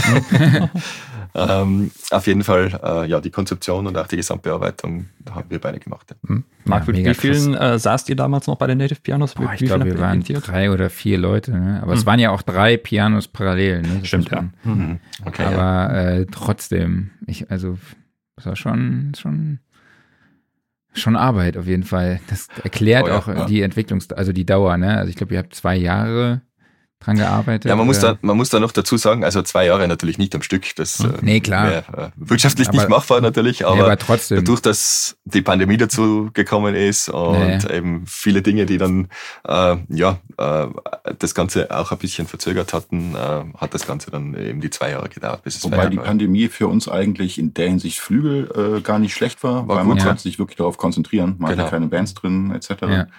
Äh, hätten wir jetzt zwei Jahre durchgehend an dem Flügel gearbeitet, ich glaube, dann hätte ich einen ziemlichen Schuss heute. und äh, nee, also äh, ähm, eigentlich von, von, der Arbeit her, klar, viel Arbeit. Ähm, aber letztendlich, ähm, wenn man auf ein Ziel hinarbeitet, dann investiert man natürlich auch äh, gerne mehr Zeit. Und, und wenn man dann das fertige Ding sieht, ähm, ich habe nichts mehr dran auszusetzen. Du vermutlich auch nicht. Irgendwann wird man natürlich betriebsblind, muss man auch mhm. dazu sagen, ja, aber wir hoffen, dass es äh, gut ankommt und äh, freuen uns natürlich schon auf äh, das Feedback von den Kunden, die es bald erwerben können. Ja. Und aufgrund der Betriebsblindheit haben wir auch in den letzten Monaten des Prozesses äh, sehr viel mit Beta-Testern gearbeitet, mhm. also Professional okay. Players. Ähm, das ähm, meisten aus den Staaten, äh, Session Player aus LA, äh, schieß mich tot, das war ein ganzer Bunch von Beta-Testern, die natürlich alle andere ähm, Vorlieben haben für ein Instrument und nicht alle sagen, hm, ich brauche jetzt einen 220er Flügel, sondern je größer, desto besser und, und schieß mich tot. Die gibt es natürlich auch und ähm, alle unter einen Hut zu bringen, ist dann auch eine Aufgabe. Man möchte natürlich möglichst viele äh, mit diesem Instrument ansprechen. Und ähm, die letzten, ich glaube, drei Monate haben wir dann äh, mit einem Player gearbeitet, äh, Kirk Wilson. Ähm, unfassbar guter ähm, Pianist, äh, JSR Session Player etc. Ähm, und mit dem haben wir das äh, Produkt dann finalisiert. Also immer wieder hin und her geschickt. Er hat äh, jedes Update, noch so kleine Update be bekommen. Da ging es um Nuancen bei Pedalgeschichten, also äh, äh ähm, bis man erstmal auf einen Nenner kam, was verwenden wir jetzt als Referenzpedal. Ich meine, jedes mhm. Pedal reagiert anders. Und gerade für ein so Sustain ähm, braucht das Instrument, also braucht es nicht, aber es ist schön, wenn man es verwendet, ein kontinuierliches äh, Sustain-Pedal, also nicht nur on-off, die Standardnummer, sondern halt eins, das wirklich schön ähm, auch durch den Druck äh, die 128 äh, MIDI-Geschichten ähm, ansprechen kann. Ähm, dann ging es um Half-Pedals, wenn man das Sustain-Pedal halb drückt, dass also gerade die Dämpfer abheben. Auch das ist gesampelt separat. Ähm, wenn man die Sachen ansprechen möchte, dann braucht man natürlich ein spezielles Pedal. Und auch da hat wieder ja, jeder Player seine anderen Vorlieben. Äh, und das war natürlich schon ein Entwicklungsprozess. Also eigentlich, wenn man sagt, ich habe ein fertiges Instrument und jetzt fängt es eigentlich nochmal mit dem Feintuning an. Genau. Da macht man mhm. jeden Sample nochmal auf und, und justiert fein. Und äh, ja. Ja, aber schauen wir mal. Ja. Ja, da kommt man jetzt zu dem Gebiet, was mich dann persönlich am allermeisten interessiert, nämlich der Entwicklung des eigentlichen Kontaktinstruments. Jetzt mal, wann in der Planungsphase seid ihr auf einen Skripter zugetreten und habt mit ihm zusammen konzeptioniert? War das direkt wirklich von Anfang an oder war es nach dem Recording? Nein, das war eigentlich von Anfang, von Anfang an. an. Mhm. Also wir haben gewusst, okay, wir, äh, ich bin, wir sind keine Grafikdesigner. Also für die GUI-Grafiken, wir brauchen jemanden, der vernünftige 3D-Geschichten erstellen kann und wirklich fit ist und auch auf Zuruf arbeiten kann.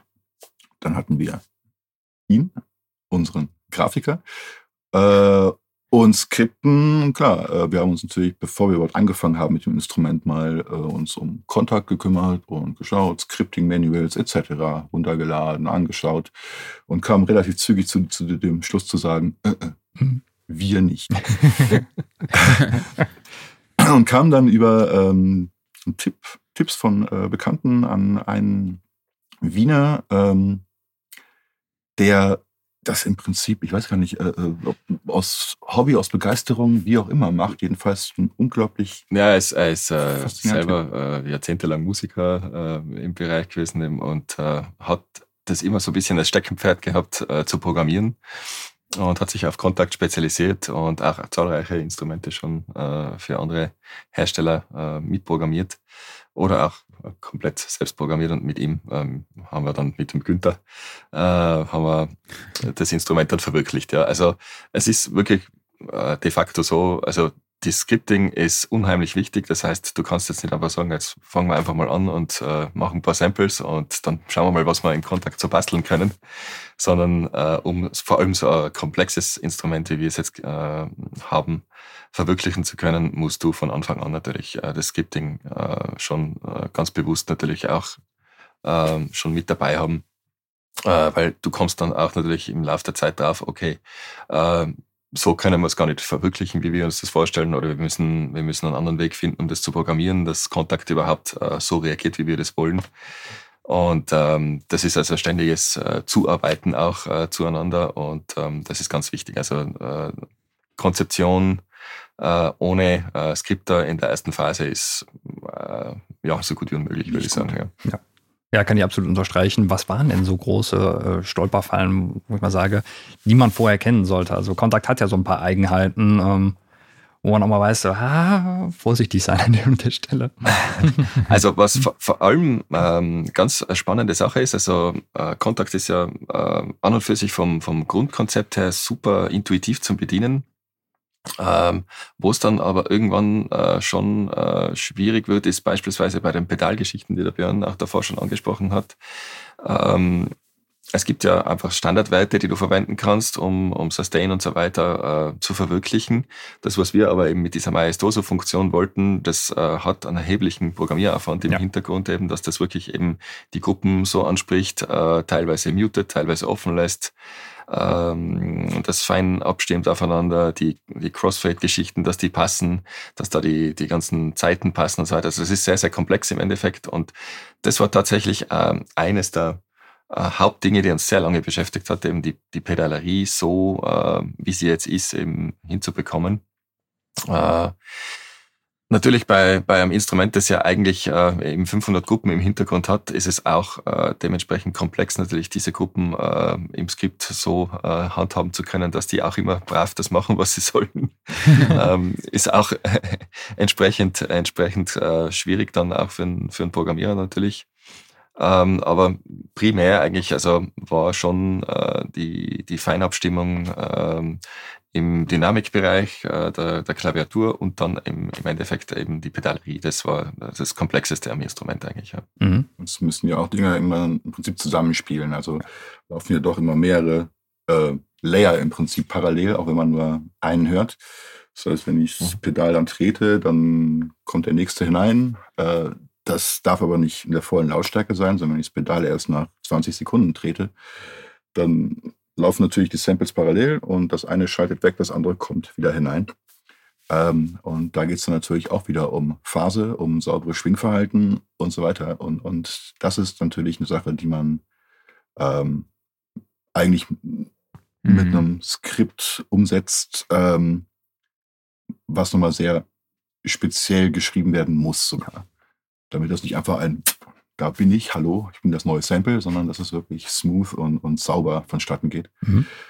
Ähm, und das sind so die, die äh, Hauptgeschichten gewesen, also die wirklich, ja, auch einige Wochen lang wirklich Probleme gemacht haben, bis man dann irgendwann sich reingetastet hat und gesagt mhm. okay, das ist der Weg. So genau. dann. Mhm. Da nickt der Kollege. ja, ich kann mich an solche Zeiten erinnern. Ähm, Nochmal kurz zum Design der UI überhaupt. Ich finde das UI-Design sehr, sehr interessant, weil es für mich super modern wirkt. Ähm, ich glaube, äh, hätte ich es nicht gewusst, hätte ich gar nicht zuerst darauf getippt, dass es ein Flügel ist. Also man erkennt natürlich, ja. also man kann von, von weiß-schwarz, weiße, schwarze Tasten, kann man darauf schließen. Ich finde aber auch gerade durch diese Linienführung, es hat was von einem modernen Auto, muss ich sagen. Ne? Und das meine ich nur positiv. Ne? ähm, Super, danke. Gibt es eine bestimmte Geschichte hinter diesem UI-Design? Ähm, an und für sich ist so, also äh, viele fragen uns oft äh, über diesen Sparkle Ring, äh, der, den mhm. man da sieht. Also der, der ähm, ist tatsächlich auch am Flügel so vorhanden, allerdings nicht beleuchtet, sondern der ist halt mit Kristallen versetzt. Ähm, dieses Klavier ist eben customized und ähm, diese äh, Schalllöcher, die ja im Rahmen vom Flügel mit enthalten sind, sind eben mit speziellen Verzierungen versehen. Wir haben uns gedacht, okay, das könnte man im, im User Interface auch mit aufnehmen, dass das optisch eben äh, mal ein bisschen was anderes ist, als, sage ich jetzt mal, rein einen Flügel abzubilden. Mhm. Ja. Und ähm, Ja, unser Grafiker, der Silvio, äh, der äh, hat sich da äh, eine ziemliche Zeit damit beschäftigt. Er kommt ähm, aus einem ganz anderen Bereich eigentlich. Das war seine erste GUI eigentlich, die er entworfen hat für, für ein Musikinstrument. Also er hat schon diverse andere technische User Interfaces für andere Dinge gemacht, aber das war Neuland auch für ihn und er hat sich da so ein bisschen in die, in die Welt auch hineingedacht, wie er das, äh, sage ich jetzt einmal, als nicht unbedingt Musiker äh, sehen würde. Und äh, so ist diese äh, Oberfläche dann eigentlich äh, entstanden. Also dieses Main GUI, auch wie du sagst, mit diesen Tasten angeteased und äh, dieser Linienführung, so wie wir es jetzt haben bei der, bei der Vollversion mit den äh, sechs äh, Mikrofonpositionen und äh, diesem, diesem Überblick über die Funktionalität des, des Instruments.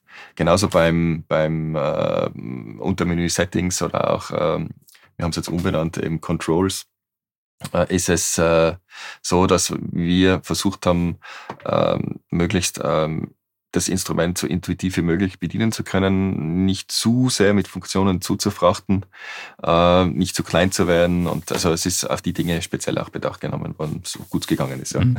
Und eine Tastatur, was jetzt viele eingeblendet haben in ihrem Instrument, da wirklich die Klaviatur nochmal unterzubringen. Ähm, ganz ehrlich, es, es turnt mich jetzt auch als Produzenten nicht unbedingt an, wenn ich da mein MIDI-Keyboard spiele und sehe, wie sich auf dem Bildschirm eine Tastatur rauf und runter bewegt. Mhm. Also das ist ein ja, du kannst es im Kontakt ohnehin ein- und ausblenden, wenn ja. du es möchtest ja. und brauchst. Ja. Und aber wir haben gesagt, also rein fürs Klavier brauchen wir es nicht, weil äh, da geht es um den Sound und nicht um, um die op optischen Spilettelchen, die im Prinzip ja ganz nett sind, aber keiner braucht eigentlich. Wir hätten die ganzen Funktionen äh, nicht so sauber untergebracht und wir jetzt noch sagen, okay, da muss jetzt noch die Klaviatur rein. Ähm, irgendwann ist das Ding voll. Und Contact bietet ja nun auch mittlerweile zwar eine vergrößerte, aber noch immer nur eine recht beschränkte ähm, Größe für ja. Instrumente an. Mhm. Dass sie das vergrößert haben, ist schon mal super. Ich meine, mit der ursprünglichen alten, äh, was soll das, 640 mal irgendwas Pixel, ähm, da kriegt man jetzt nicht wirklich irgendwas unter. Ja, ja, genau. Von daher schon mal vielen Dank an äh, Native Instrument an diese, für diese Geschichte. Ähm, aber wie gesagt, man muss immer, immer gucken, äh, was braucht man tatsächlich in der GUI. Ja als äh, Instrument. Das ist jetzt kein, kein Spielzeug so gesehen, sondern es ist wirklich ein äh, professionelles Instrument. Und ein Player weiß, wie Tasten ähm, ausschauen und muss nicht unbedingt sehen, wie die rauf und runter gehen. Was war denn am Ende der Produktion so die größte Hürde für euch? Ähm, also, ich glaube, da hat jeder so seine äh, äh, Erlebnisse gehabt. Ähm, die größte Hürde an und für sich war das äh, letzte Feintuning, mhm. weil ähm, es ist einfach, ähm, wie ihr das genauso kennt, äh, wenn man Recordings macht oder auch mit dem Kunden dann im Endeffekt über einen Mix spricht und so weiter, immer so eine kommunikative Geschichte. Es gibt verschiedenste Möglichkeiten, äh, sage jetzt einmal, äh, Dinge auszudrücken, nennen wir es zum Beispiel analoge Wärme oder was auch immer. Und äh, das unter einen Hut zu bringen, dass alle dann das Gleiche darunter verstehen, das war extrem schwierig manchmal, ja, vor allem beim Feinabstimmen mit äh, Kirk Wilson, ähm, was ja über den Teich stattgefunden hat, in äh, stundenlange Gesprächen mit neun Stunden Zeitunterschied. und äh, ähm, da äh, sich heranzutasten an Dinge wie zum Beispiel, äh, wie fühlt sich äh, für ihn auf seinem Keyboard äh, die, der Anschlag an, äh, um äh, im Prinzip äh, möglichst nahe an das Original, also an den Flügel dran zu kommen. Das war eine mega Hürde, ja, weil äh, wenn man nicht direkt vor dem gleichen Controller sitzt. Also wir hatten den Vorteil, dass wir äh, einen sehr, sehr feinen äh, Controller hier haben im Studio, so ein VPC1, der von Ravenscroft nochmal äh, modifiziert wurde. Ähm, und äh, gleich daneben den Flügel, um wirklich zu sehen, okay, wo landet man denn da, wie, wie fühlt sich das an und wie, wie können wir es fein einstellen. Wenn natürlich jetzt aber äh, einige tausend Kilometer weiter weg jemand äh, völlig einen anderen Controller hat und sagt, ja, bei mir ist das aber so und eigentlich bräuchte ich das jetzt irgendwie da dynamischer und da ein bisschen härter, da ein bisschen weicher, was auch immer, dann fangst du natürlich an zu sagen, okay, härter, weicher. Okay, gut. Wie viel Steps denn? Wo, wo landet man denn da? Und das ist irrsinnig schwierig gewesen. Also Klar. zumindest für mich, äh, am Anfang sich da heranzutasten und eben dann auch äh, wirklich eben zufriedenstellende Ergebnisse zu liefern dann.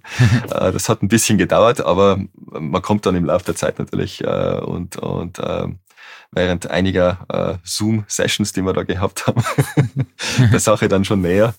Also das war sehr herausfordernd. Also diese Feinabstimmung, das war also für ja. mich persönlich äh, eines Kann der herausforderndsten Dinge. Ja, gerade das äh, Vokabular, was verwendet wird. Jeder Musiker hat ja seine eigene blumige Sprache. Oh ja. Jeder, jeder Tonmann, jeder mhm. äh, Produzent, mhm. jeder hat seine eigene Ausdrucksweise. Und das kann schon mal in zwei völlig verschiedene Richtungen gehen. Einer sagt, ähm, mhm. ja, es muss, muss, ein bisschen, das muss so herziger kommen. herziger. Oh, oh, okay, klar. Ich weiß genau, was du meinst. Mhm. Und dann tastest du dich irgendwie mit Umschreibungen ran, bis man halt einen gemeinsamen Nenner findet, wie man es denn jetzt ähm, ausdrückt. Und ähm, also das ist natürlich auch eine Herausforderung. Aber das ist äh, ja, gut, das ist nicht nur bei dem Flügel, sondern ja, generell das Sache mit Äh, die das Ausdrucksweise. Das muss ich jetzt aber mal kurz aufklären. Also welches Gerät muss ich mir kaufen, damit mein Sound herziger wird?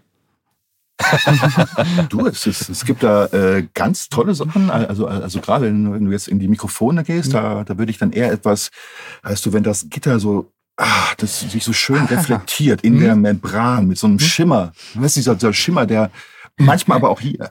Das, das, das, also das Fühl kann ich dir nur empfehlen. Absolut. Fühlst du? Ja. Traum.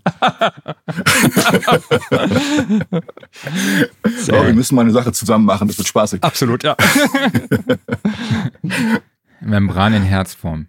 Oh, das wäre super. Ja, so äh, nicht mehr, also auch nicht Korb, ausdrücken. Mikrofonkorb vielleicht. Fangen wir beim Korb Ja, aber an, nur angedeutet, weißt du, nur hm? diese Nuance von Ach so. Herzigkeit, dieser Schimmer. Okay. Du, du weißt nicht, wovon ich rede, gell? doch, doch. Aber ich glaube, Lewitt könnten das gut machen. Ich meine, Lewitt, die haben ja so ein etwas kantiges Design teilweise, ne, was dann auch gleichzeitig modern von, ist. Ne? Gab es nicht von Icon mal diese ja. Aliens?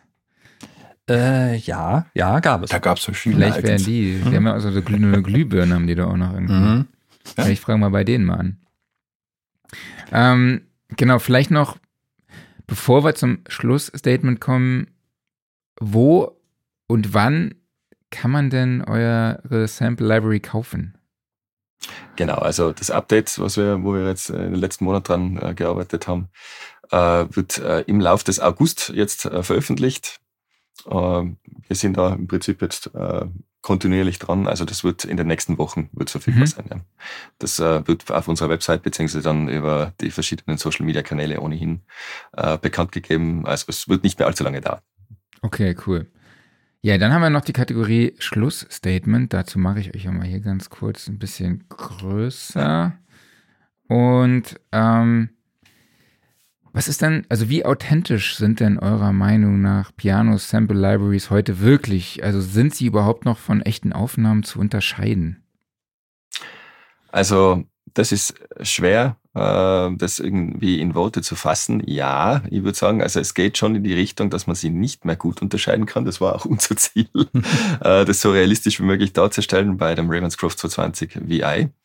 Ähm, es hat sich da im Lauf der, der letzten Jahrzehnte so viel getan an äh, technischen Möglichkeiten, äh, dass man sehr wohl einen sehr, sehr guten Unterschied äh, natürlich raushört an Instrumenten, die jetzt schon ein paar Jahre alt sind und an aktuellen Instrumenten. Und das ist auch gut so, ja, weil es soll sich ja alles weiterentwickeln und äh, verbessern im Idealfall. Ähm, am besten reinhören, äh, spielen und für sich selbst herausfinden, wie es klingt. Aber wir finden, dass wir sehr, sehr nahe dran sind äh, an einer sehr realistischen Abbildung des Originals. Und ähm, ja, einfach mal, mal anspielen.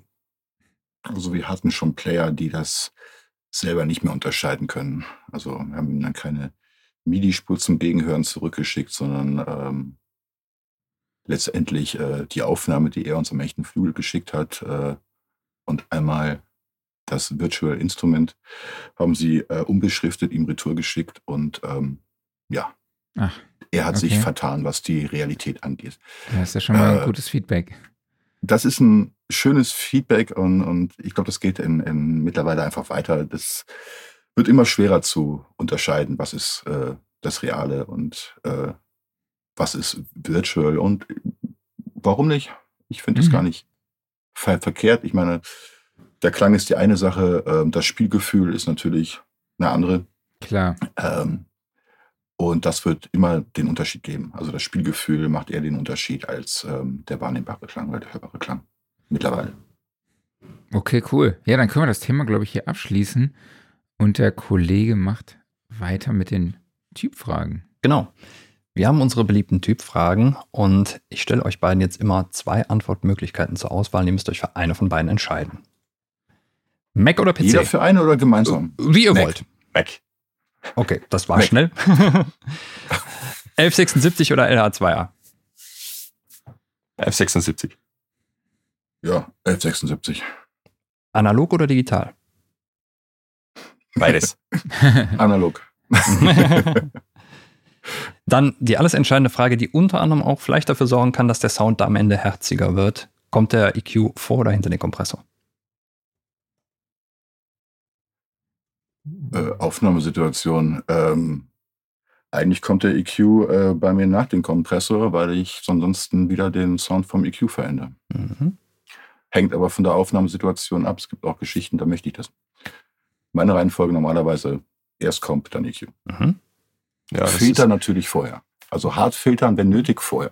kommt, kommt auf die Situation an. Ja, also an und für sich, ähm, es muss gut klingen im Endeffekt. Es ist alles erlaubt. Also äh, in den meisten Fällen, je nachdem, ähm, was ich mache, mache ich auch Komp vorher und EQ nachher. Aber es kann auch umgekehrt richtig sein.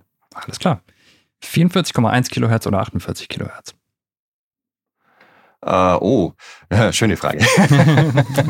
48 auf jeden Fall, wenn es äh, um äh, Videomaterial geht, das bestückt werden möchte, ähm, macht auf jeden Fall Sinn.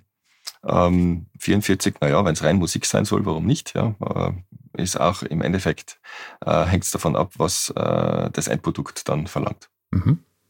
Aber gerne höher als 44 und 48. Ist immer erlaubt. Der Speicher kostet nichts mehr, also Ja. die Stufe höher darf man schon gehen. Genau. U47 oder U87? Wofür? Sehr guter Konter. Äh, Stimme äh, hängt immer von, von der Stimme ab. Ich bin Fan von 47. Äh, Gibt es auch verschiedene Mo Mo Modelle. Äh, wenn ich eine Röhre brauche, um die Stimme noch oder das Instrument noch immer etwas feiner zu gestalten, äh, Röhre Mhm. 47. Neutral 87. Vinyl oder CD? Vinyl. Vinyl. Mhm. Früh raus? Wir haben übrigens auch eine Sch- Schneidemaschine, Entschuldige. oh, sehr gut. Oh. Vielleicht nochmal ein separates Thema. Ja. ja, schon. Genau. Früh raus oder spät ins Bett? Früh raus und spät ins Bett. Ja, ist äh, unzertrennbar miteinander verbunden. Ja. Normales Audioleben, ne? genau. Audioleben. Ja. Und abschließend Wein oder Whisky? Also bei mir würde das eher in Richtung Wein tendieren. Ähm, Whisky, äh, auch wenn er noch so gut ist, im Endeffekt äh, willst du kein Kopfweh, vor allem nicht am nächsten Tag, wenn du wieder arbeiten musst. Wenn Whisky, dann muss auch die Zigarre dazu sein. Oh ja. Oder so. Sehr gut, danke euch. Dann haben wir noch die Kategorie das Geständnis. Gibt es irgendwas, was ihr in der Musikproduktion oder vielleicht sogar auch jetzt in eurer Recording-Session oder der Produktion des Ravencrofts äh, eingesetzt habt, was euch peinlich ist und wo ihr sagt, so, oh, wenn das jemand rausfindet, dass ich das so und so mache, dann äh, ja, wird's peinlich. Nope. Es ist nichts dabei, was irgendwie äh, nicht gern gesehen ist von uns hier im Studio. Von daher war auch nichts einzusetzen, was uns peinlich wäre. Ja, Fällt mir jetzt ehrlich sein, ja, ganz ehrlich. Sorry. Okay, Andererseits. kein Ding. Alles klar. Dann haben wir noch unsere Spotify-Playlist, die wir jede Woche mit neuen äh, Referenztracks befüllen. Und Gerd und Björn, habt ihr einen Referenztrack, wo ihr sagt, da ist entweder das äh, Arrangement toll, der Mix, äh, das Sounddesign, überhaupt das Songwriting, egal welches Genre, egal welches Jahrzehnt.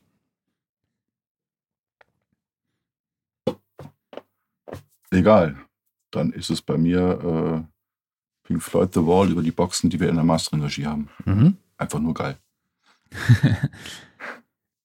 Äh, produktionstechnisch wie auch ähm, äh, arrangiertechnisch und so weiter bin ich persönlich Fan von Peter Gabriel, immer. Mhm. äh, Gerade neulich wieder in, in Zürich äh, live äh, gesehen äh, am Konzert. Unfassbar äh, ausgeklügelt gemacht. ähm, sehr, sehr audiophil, sensationell. Also kann ich nur empfehlen. Ja. Mhm. Hast du irgendeinen speziellen Song, Oh, da gibt es viele, aber natürlich ja, die Klassiker, Sledgehammer, Sledgehammer. Äh, Salisbury Hill. Mhm. Ja. Alles klar. Marc, was hast du mitgebracht? Ähm, ja, aus aktuellem Anlass ist mein Referenztrack heute Nothing Compares to You von Janet O'Connor, die ja gestern im Alter von 56 Jahren gestorben ist und unsere Gedanken sind natürlich bei ihr und ihrer Familie. Ja, ihr kennt den Track, äh, ihre Stimme, das ist da, die unter, den, unter die Haut geht, eingebettet in einem äh, String Arrangement. Und auch, ihr kennt mit Sicherheit diesen Chor, diese A's und ja, solide Drums, die eigentlich gar nicht so viel machen und die Dramaturgie wird eigentlich durch ihre Stimme erzeugt. Was ich jetzt bei der Recherche sehr interessant fand, war, dass es eigentlich eine Coverversion ist. Also, äh, also der Track erschien 1990, war auch 32 Wochen auf der Eins, gab über 250.000 Verkäufe, aber ursprünglich ist der Song äh, von Prince. Äh, er hat ihn geschrieben, komponiert, arrangiert und auch produziert im Jahr 85 für die Band The Family.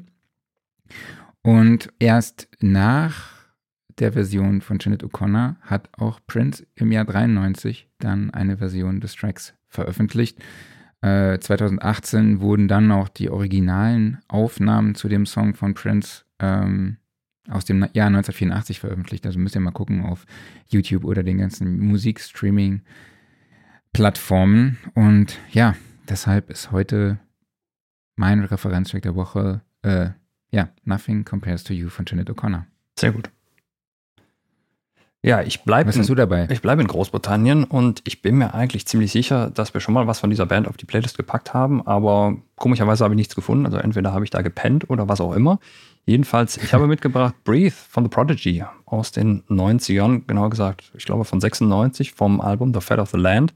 Und eigentlich ist der Track auch nur, ja, man kann sagen, stellvertretend für das komplette Album, weil es einfach ein Meilenstein ist, was elektronische Musik angeht, was kreativen Einsatz von Sampling angeht, von Sounddesign im Bereich einerseits brachialste Beats, auf der anderen Seite ein total atmosphärisches Sounddesign. Also das Ding klingt heute so frisch wie damals in den 90ern und gerade im Bereich der elektronischen Musik hat sich ja so viel getan. Äh, ist ein fantastisches Album. Okay, ich bin mir aber sicher, dass wir schon mal was hatten. Ich auch. Hast eigentlich, wahrscheinlich ja. vergessen, draufzuhauen. Wahrscheinlich, aber äh, kann ja mal Prodigy passieren. kann man auch gerne zweimal draufpacken. Ja, ich dachte, ich, ich wollte immer The Prodigy sagen, wegen unseres äh, Podcast-Hosts. Ja. Vielleicht ist das eine Anlehnung, wenn ich weiß, drauf gekommen wer weiß. Ich kann kommen.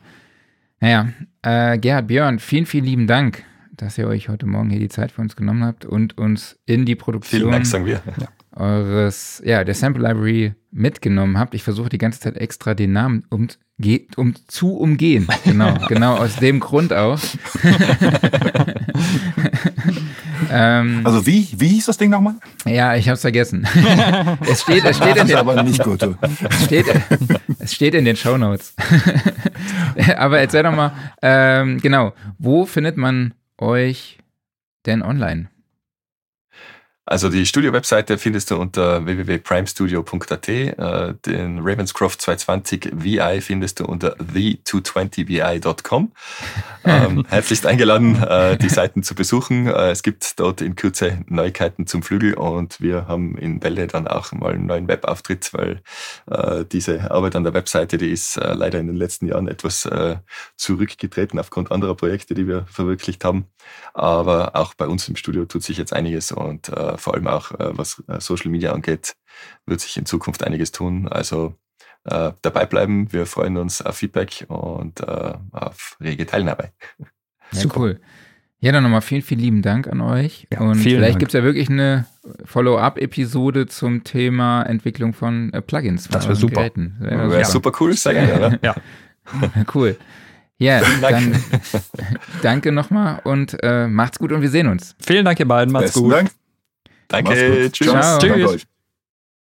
Ja, super Typen. Ja, absolut. Und einfach beeindruckend, halt so eine Arbeit zu stemmen und jetzt gerade vor allen Dingen das Editing einer solchen Sample-Menge zu zweit.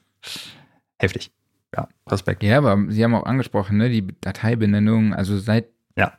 dieser Zeit ging das bei mir auch in Fleisch und Blut über. Total. Also, also aus dieser Zeit habe ich das eigentlich einfach mitgenommen, ne, weil, ja. Ja, ja, also wenn man noch überlegt, wirklich, äh, die erste Library, die wir damals gemacht haben, die Galaxy 2, das war ja wirklich zu Kontakt 2 Zeiten, als Kontakt 2 damals rauskam, äh, haben wir das direkt dann rausgebracht und da war ja wirklich das alles noch komplettes Neuland und überhaupt, wie organisiert man sowas, wie macht man das, ne? Und äh, ich weiß auch, da ist viel Arbeit verschwendet worden, ne? einfach weil man weil es halt nicht besser wusste, aber das war, das war schon irre. Ich weiß noch, da wurde auch teilweise einmal an, falsch, an einem falschen Projekt weitergearbeitet. Ja. So statt an dem aktuellen und so. Also es ist echt wirklich, man muss da so konzentriert sein, man kann sich das eigentlich gar nicht vorstellen, wobei es ja eigentlich nur darum geht, Samples zu editieren. Aber es ist echt. Ja, und vor allen Dingen kannst du dich noch an den, an den Wust von Laufwerken damals erinnern. Also ich meine, heutzutage ja, ja. ist das ja nicht mehr so das Riesenproblem, ne? Aber damals, äh, da waren das schon noch einige Laufwerke, die da rumstanden, also überhaupt um mal die ganzen Sessions zu sichern, um vor allen Dingen genau. Backups von der ganzen Nummer Backups, zu haben. Und zwar nicht nur ein Backup. Ne? Mehrere man, Backups von diesen ganzen Sessions. Ja, das dass man da nochmal zurück kann. Und ich glaube, das wurde auch schon mal genutzt zwischendurch. Ne? Ähm, ja, wurde es, ja. Mhm. Auf jeden Fall.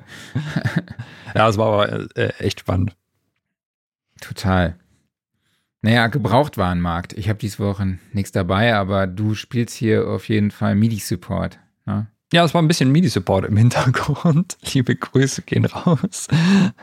Der liebe Marian, äh, der im Hintergrund nachgefragt hatte, äh, hatte hier MIDI-Controller, die nicht mehr wirklich laufen. Und es klang irgendwie so, als ob die einfach nicht vernünftig mit Saft versorgt werden. Also gerade wenn du halt so USB-Controller an deinen Rechner anschließt äh, und da irgendwie ein Hub dazwischen hängt, dann musst du halt grundsätzlich aktiv sein, einfach weil die Dinge halt doch recht viel Saft ziehen und dann so ein Hub natürlich nur das liefert, was dann der entsprechende USB-Port am Rechner bereitstellt und das dann aufsplittet auf keine Ahnung wie viele Ports. Also deshalb da immer nochmal ein extra Netzteil ja. dranhängen oder eben direkt an den Rechner ran. Genau, also viele Hubs haben tatsächlich auch einen Input für eine externe oder eine zusätzliche Stromversorgung. Genau. Also das nutze ich hier nämlich auch tatsächlich. Also sonst erkennt er auch meine Sachen nicht. Ja.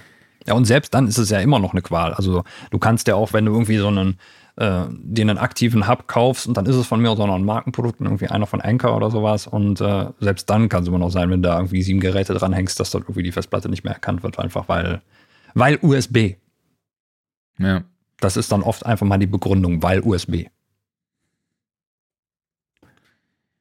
Okay, so. dann haben wir noch die WhatsApp-Gruppe. Da geht es echt übelst ab im Moment. Also ich habe schon da sind richtig lange Chats. Ich glaube, heute geht es um Monitorstative. Ich habe, glaube ich, ein Bild gesehen, da hat jemand äh, Gehwegsplatten übereinander gelegt und seinen ja, genau. Lautsprecher da mhm. drauf mhm. gestellt.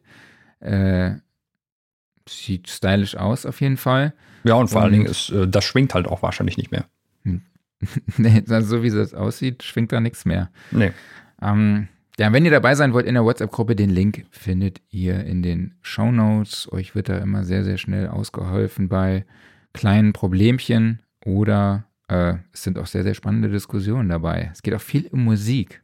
Ja. Also ihr könnt auch gerne einen Track reinhauen. Oder ihr bekommt dort auf jeden Fall sehr ehrliche Antworten. Das stimmt. also das ist schon. aber äh, tut vielleicht auch manchmal weh, aber sie sind ja, ehrlich. Ja, aber, nicht bösartig. Ne? Nee.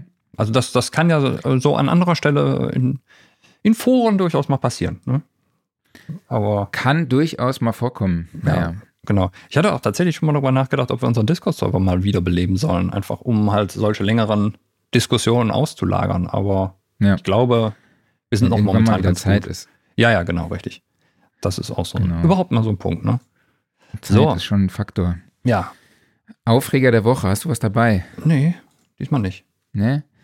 Also mein Aufreger der Woche ist nicht, dass Oli P. mit einem neuen Album zurück ist. Hm. Ähm, Habe ich schon gehört. Hab, ist gut? Hast du reingehört? Ich habe noch nicht reingehört, aber. Es ist äh, schlageresk, glaube ich, ne? Ja, habe ich jetzt auch rausgehört. Bin gespannt. Ja, ich, ich höre auf jeden Fall mal rein. Mhm. Absolut. Genau, also mein Aufreger der Woche, ich habe ja meine Kamera verkauft. Ne, meine mhm. Nikon D3200, von euch hat sich ja keiner gemeldet. aber über eBay Kleinanzeigen hat sich dann jemand gemeldet und der stand dann vor mir. Meinte dann irgendwie du, so, ey Marc, ähm, ich will nicht mit dir verhandeln aber irgendwie ist Feilschen schon so mein Ding. Ja, ähm, was hältst du davon, wenn du ein bisschen mit dem Preis runtergehst, so 20 Euro, und ich koche dir dann dafür aber eine türkische Spezialität, also nämlich Börek. Das finde ich einen geilen Ansatz, muss ich sagen. Bring dir das vorbei morgen. Und das finde ich so, cool. Alter, das ist so verrückt und mhm. so nett. Lass das machen. Ja. Ja, und dann habe ich gesagt, ja, gib mir doch das Geld und nimmst die Kamera schon mal mit und morgen bringst du mir einfach ne, das hm? Essen vorbei. So. Und dann meint er so, nee, mache ich nicht. Ich bringe dir morgen das Essen vorbei und dann zahle ich für die Kamera und nehme die Kamera auch dann erst wieder mit. Ja. Und dann kam er tatsächlich am nächsten Tag. Ehrenmann. Hat mir das Börek mitgebracht. Ich kannte es vorher nicht. Es war ultra lecker. Mhm. Also ich kriege auch jetzt Hunger. Ich gehe mir gleich nochmal, schneide ich mir da was ab. Ich habe noch ein bisschen übrig. Und ja, das fand ich eine, einen sehr positiven Aufreger der Woche. Hammer Aktion. Super. Das so witzig fand, mhm. diese Idee, mir dann was zu essen vorbeizubringen. Total geil. Und ja, ich fand's großartig. Ja, richtig cool. Oh, Börek, jetzt habe ich auch Lust auf Börek. Ja, ich habe jetzt auch echt Hunger. Lass mal, lass mal zum Ende kommen. Ja, mal schnell weitermachen. Genau, äh, Offline-Modus haben wir noch, ne? Äh, Offline-Modus. Ja. Hast du, hast du rumgeofflined? Ich habe mir tatsächlich die Doku auf Netflix von Jonas Deichmann angeguckt. Das Limit bin nur ich. Äh, es geht darum, dass er den 120, die 120-fache Ironman-Distanz zurücklegen wollte. Das mhm. heißt, er ist von München aus einmal um die Welt gereist. Erstmal mit dem Fahrrad nach Kroatien gefahren, dann entlang der Adriaküste geschwommen und dann halt von Kroatien über Ukraine nach Russland. Also man muss dazu sagen, er hat das Ganze während der Pandemie gemacht. Also es gab dadurch, da war die Ukraine-Krise natürlich noch nicht und ähm, er hatte dann aber dadurch Probleme und gewisse Hürden zu nehmen mit dem, äh, ja, durch Corona einfach. Also dann ist er auf jeden Fall da geradelt durch Wind und Wetter, also Minusgrade. Es war wirklich, es ist echt super, super krass. Dann ist er, wollte er eigentlich nach Mexiko segeln. Es hat aber nicht funktioniert, musste dann fliegen, ist dann durch Mexiko quer einmal durchgelaufen und dann äh, von Mexiko nach Portugal geflogen und dann von Portugal zurück nach München mit dem Fahrrad wieder gefahren. Also mhm. das war die 120-fache Ironman-Distanz. Das ist halt unglaublich. Der ist halt Krass. dann fast jeden Tag einen Marathon gelaufen, ne, in dieser Laufphase. Ähm, jeden Tag davor 150 Kilometer Fahrrad gefahren. Also es ist wirklich eine krasse Leistung. Und ich glaube, was mich weniger, was mich noch mehr fasziniert hat eigentlich als die sportliche Leistung, ist einfach so diese Geschichten, die sich unterwegs ergeben haben, wo er Leute getroffen hat, die, die er kennengelernt hat, die sich, äh, ja, die ihn unterstützt haben, äh, die dann auch teilweise mit ihm mitgelaufen sind, mhm. einfach. Mhm. Also da waren dann täglich 20 Leute, die durch Mexiko mit ihm mitgelaufen sind, die Geil. sich ihm angeschlossen haben und die ihn dann abends halt eingeladen haben zu ihrer Familie und so. Also es ist echt schon, das waren schon echt äh, coole Geschichte, kriege ich Gänsehaut und aktuell ist er wieder unterwegs. Ich folge ihm auf Instagram Jetzt fährt, ist er von New York nach LA mit dem Rad gefahren, ist jetzt gestern dort angekommen in Santa Monica, einmal in den Pazifik gesprungen und äh, läuft jetzt den Weg zurück. Ich wollte gerade sagen, jetzt schwimmt er einmal quer durch, ne? nee, er läuft jetzt also hin mit dem Fahrrad und jetzt läuft er den Weg einfach nochmal zurück. Also ein bisschen andere Route, aber mhm. es sind trotzdem irgendwie so um die 5600 Kilometer. Also Wahnsinnstyp einfach. Krass. Also Völlig er sieht auch gar nicht so aus wie so ein Ultrasportler. Also mhm. es ist irgendwie, wir ihm da gar nichts unterstellen, aber das macht ihn so mega sympathisch ja. irgendwie, dass, dass er so nahbar ist und so.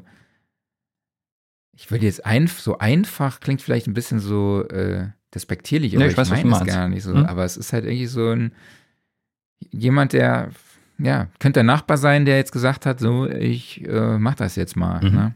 Und ja, super Story. Könnt ihr euch gerne mal angucken.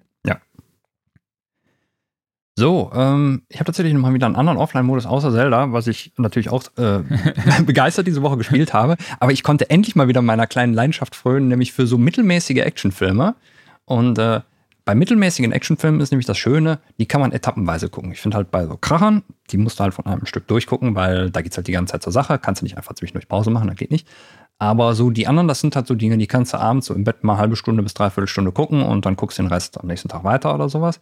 Und ich habe geguckt Interceptor auf Netflix und ähm, ja, der ist mittelmäßig bis okay, der Film. Also Standardszenario, paar böse Terroristen klauen sich ein paar Atomraketen, wollen die auf die USA schießen und das muss unbedingt verhindert werden. Ne? Das geht auch nur von so einer Special-Raketenabwehrbasis, wo auch Terroristen sind und eine einzige Heldin, sehr cool, mal wieder eine Frau in der Hauptrolle, ähm, muss das Ganze verhindern. Es wird ordentlich geballert, ordentlich gekloppt. Äh, alles soweit Standardware, ähm, also völlig in Ordnung alles. Das Einzige, wo ich gedacht habe, so, ey Leute, was denn hier passiert, ist, es gibt manchmal so ein paar ähm, Shots, wo du halt siehst, wie dann im Orbit über der Erde die Atomraketen fliegen. Und das sieht so schlecht aus. Also, das sieht so richtig schlecht aus. Und ich weiß nicht, warum das so schlecht aussieht. Also, das ist auch nicht irgendwie so Anfang der 2000er Special Effects, sondern das ist schon fast so PlayStation 1 Grafik oder sowas. Also, das sind halt wirklich irgendwie so komische, blockartige Dinge, wo man sieht, ja, das soll eine Rakete sein. Und der Feuerstrahl, der halt hinten rauskommt, ist irgendwie so, so in zwei Farben ohne wirkliche Animation. Also völlig lieblos. Ganz merkwürdig. Aber ansonsten, äh, ja, das war das Einzige, was da rausgeploppt ist. Der Rest war echt okay. Verrückt hört sich das an. Ja, also wer einfach mal Kopf aus, anderthalb Stunden äh, Gekloppe und Geschieße haben will, äh, ist völlig in Ordnung. Gear Corner. Wir mussten lange suchen, ne? aber wir haben ein gratis Tape Machine Plugin dabei. Also ja, und von Tascam. Von IK Multimedia. Ja, also ja. IK Multimedia mit Tascam zusammen. Genau. Ähm, haben da eine Kooperation gemacht. Und jetzt musst du mich mal ganz kurz abholen. Ähm, muss man eigentlich dafür T-Rex installiert haben, noch um es zu laden? Oder ist das mittlerweile äh, in ein eigenes Plugin gegossen? Das habe ich nicht ganz verstanden. Gute Frage. Also ich bin aktuell davon ausgegangen, dass man T-Rex trotzdem braucht. Mhm. Ähm, genau. Gut.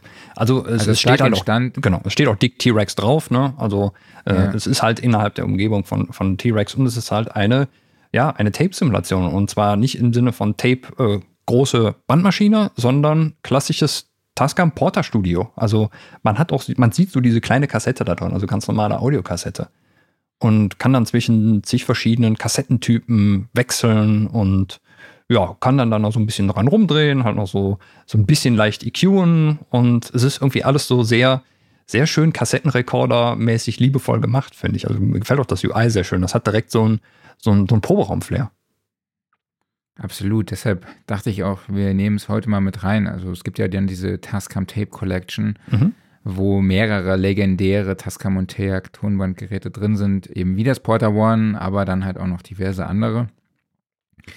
Und ja, schaut doch einfach mal rein. Das ja. Porter One gibt es aktuell kostenlos. Genau, bis Ende August. Genau, bis 31. August. Jo, würde ich sagen, äh, machen wir einen Sack zu, oder? Ja, wir nähern uns den zwei Stunden und äh, die müssen wir heute mal nicht knacken. Der Mann muss ins Bett. Deshalb, äh, ja, wir nee, hören. An, Essen eher. Genau, wir hören an der Stelle auf. Du hast noch lecker Börek, da stürzt du dich jetzt bitte gleich mal drauf. Aber uns interessiert natürlich alle sehr, was denn nächste Woche passiert. Ja, das interessiert mich auch. Äh, es, wir haben wahrscheinlich einen Gast. Wir müssen nur noch, wir beide müssen uns nur noch absprechen, nämlich Thorsten Schwerte. Mhm. Ist nächste Woche zu Gast. Ähm, er ist so ein Wissenschaftler. Es geht ja so ein bisschen um ja, Mikrofone quasi, die so äh, im Biologischen eingesetzt oh. werden, nenne ich jetzt einfach mal mhm. so. Also auch interessant. Ja, super gut. Äh, nutzt das aber auch für Field Recordings. Also, Man kann sagen, das, das riecht nach Sounddesign. Genau, so ein bisschen geht es in, in, diese Richtung. Ich hoffe, ich habe das jetzt richtig wiedergegeben. Äh, genau, es geht nur darum, weil ich nächste Woche donnerstags morgens nicht kann, mhm. werden wir sehr wahrscheinlich abends live sein. Und dann wird der Podcast vielleicht nicht Donnerstag rauskommen, aber dann spätestens Freitag. Aber ja, die Infos findet ihr auf unserer Website soundrecording.de oder halt auch eben auf den Social Media Kanälen, beziehungsweise auch auf YouTube. Und genau, wir müssen dann auch einfach besprechen, kriegen wir das hin nächste Woche irgendwie zwischen 16 und 18 Uhr den Livestream zu machen? Gucken wir mal. Gucken wir mal. Ja. Und ja, ansonsten würde ich sagen, ähm, folgt uns überall, wo ihr uns sowieso schon hört. Überall natürlich fünf Sterne geben, damit der Algorithmus uns auch besser findet. Und natürlich noch ein Ticket für die Studioszene kaufen. Ja, genau. Am 31. Juli endet die Early Bird Phase mhm. für das ganz normale Drei-Tage-Ticket. Also seid schnell und auch von den Masterclass-Tickets sind nur noch wenige da. Auch da müsst ihr euch beeilen. Alle Infos findet ihr natürlich unter studioszene.de und den Link auch in den Shownotes. Jawohl dann bleibt mir nicht mehr viel anderes zu sagen als vielen Dank an euch alle dafür, dass ihr dabei wart. Vielen Dank an dich, Marc. Und natürlich auch vielen Dank an Gerd und Björn, dass ihr uns hier alles über die Entstehung des Ravencroft 220 VI erklärt haben, wie dieses wunderbare Instrument entstanden ist. Wir ich fand ja dieses 220 da noch dazu. Ravencroft 220. Ja, ich, ich bin immer so ein Fan, tatsächlich dann die deutsche Zahl daran zu sagen, aber Raven, das heißt ja Ravenscroft, ne? Ravenscroft. Ravenscroft. Ich, muss, ich muss immer an Ravenclaw denken. VI. Bin immer direkt bei Harry Potter dann. Äh, okay. Ja, Ravenscroft 220 VI, howdy. Ähm, genau, wir erheben uns von unserem schönen Studiosofa, denn das wird präsentiert vom Music Store in Köln, dem Paradies für Musiker. Äh, wir sehen uns nächste Woche wieder. Ne? Jetzt habe ich einen Faden verloren. Selbe Stelle, selber Ort. Äh, nee, stimmt ja gar nicht. Äh, selbe Stelle, Selber Ort, aber nur andere, andere Zeit. Genau. Äh, wir hören auf. Es wird nicht mehr besser. Ne? Bis dahin bleibt bitte alle gesund. Und macht's gut. Tschüss. Macht's gut. Ciao.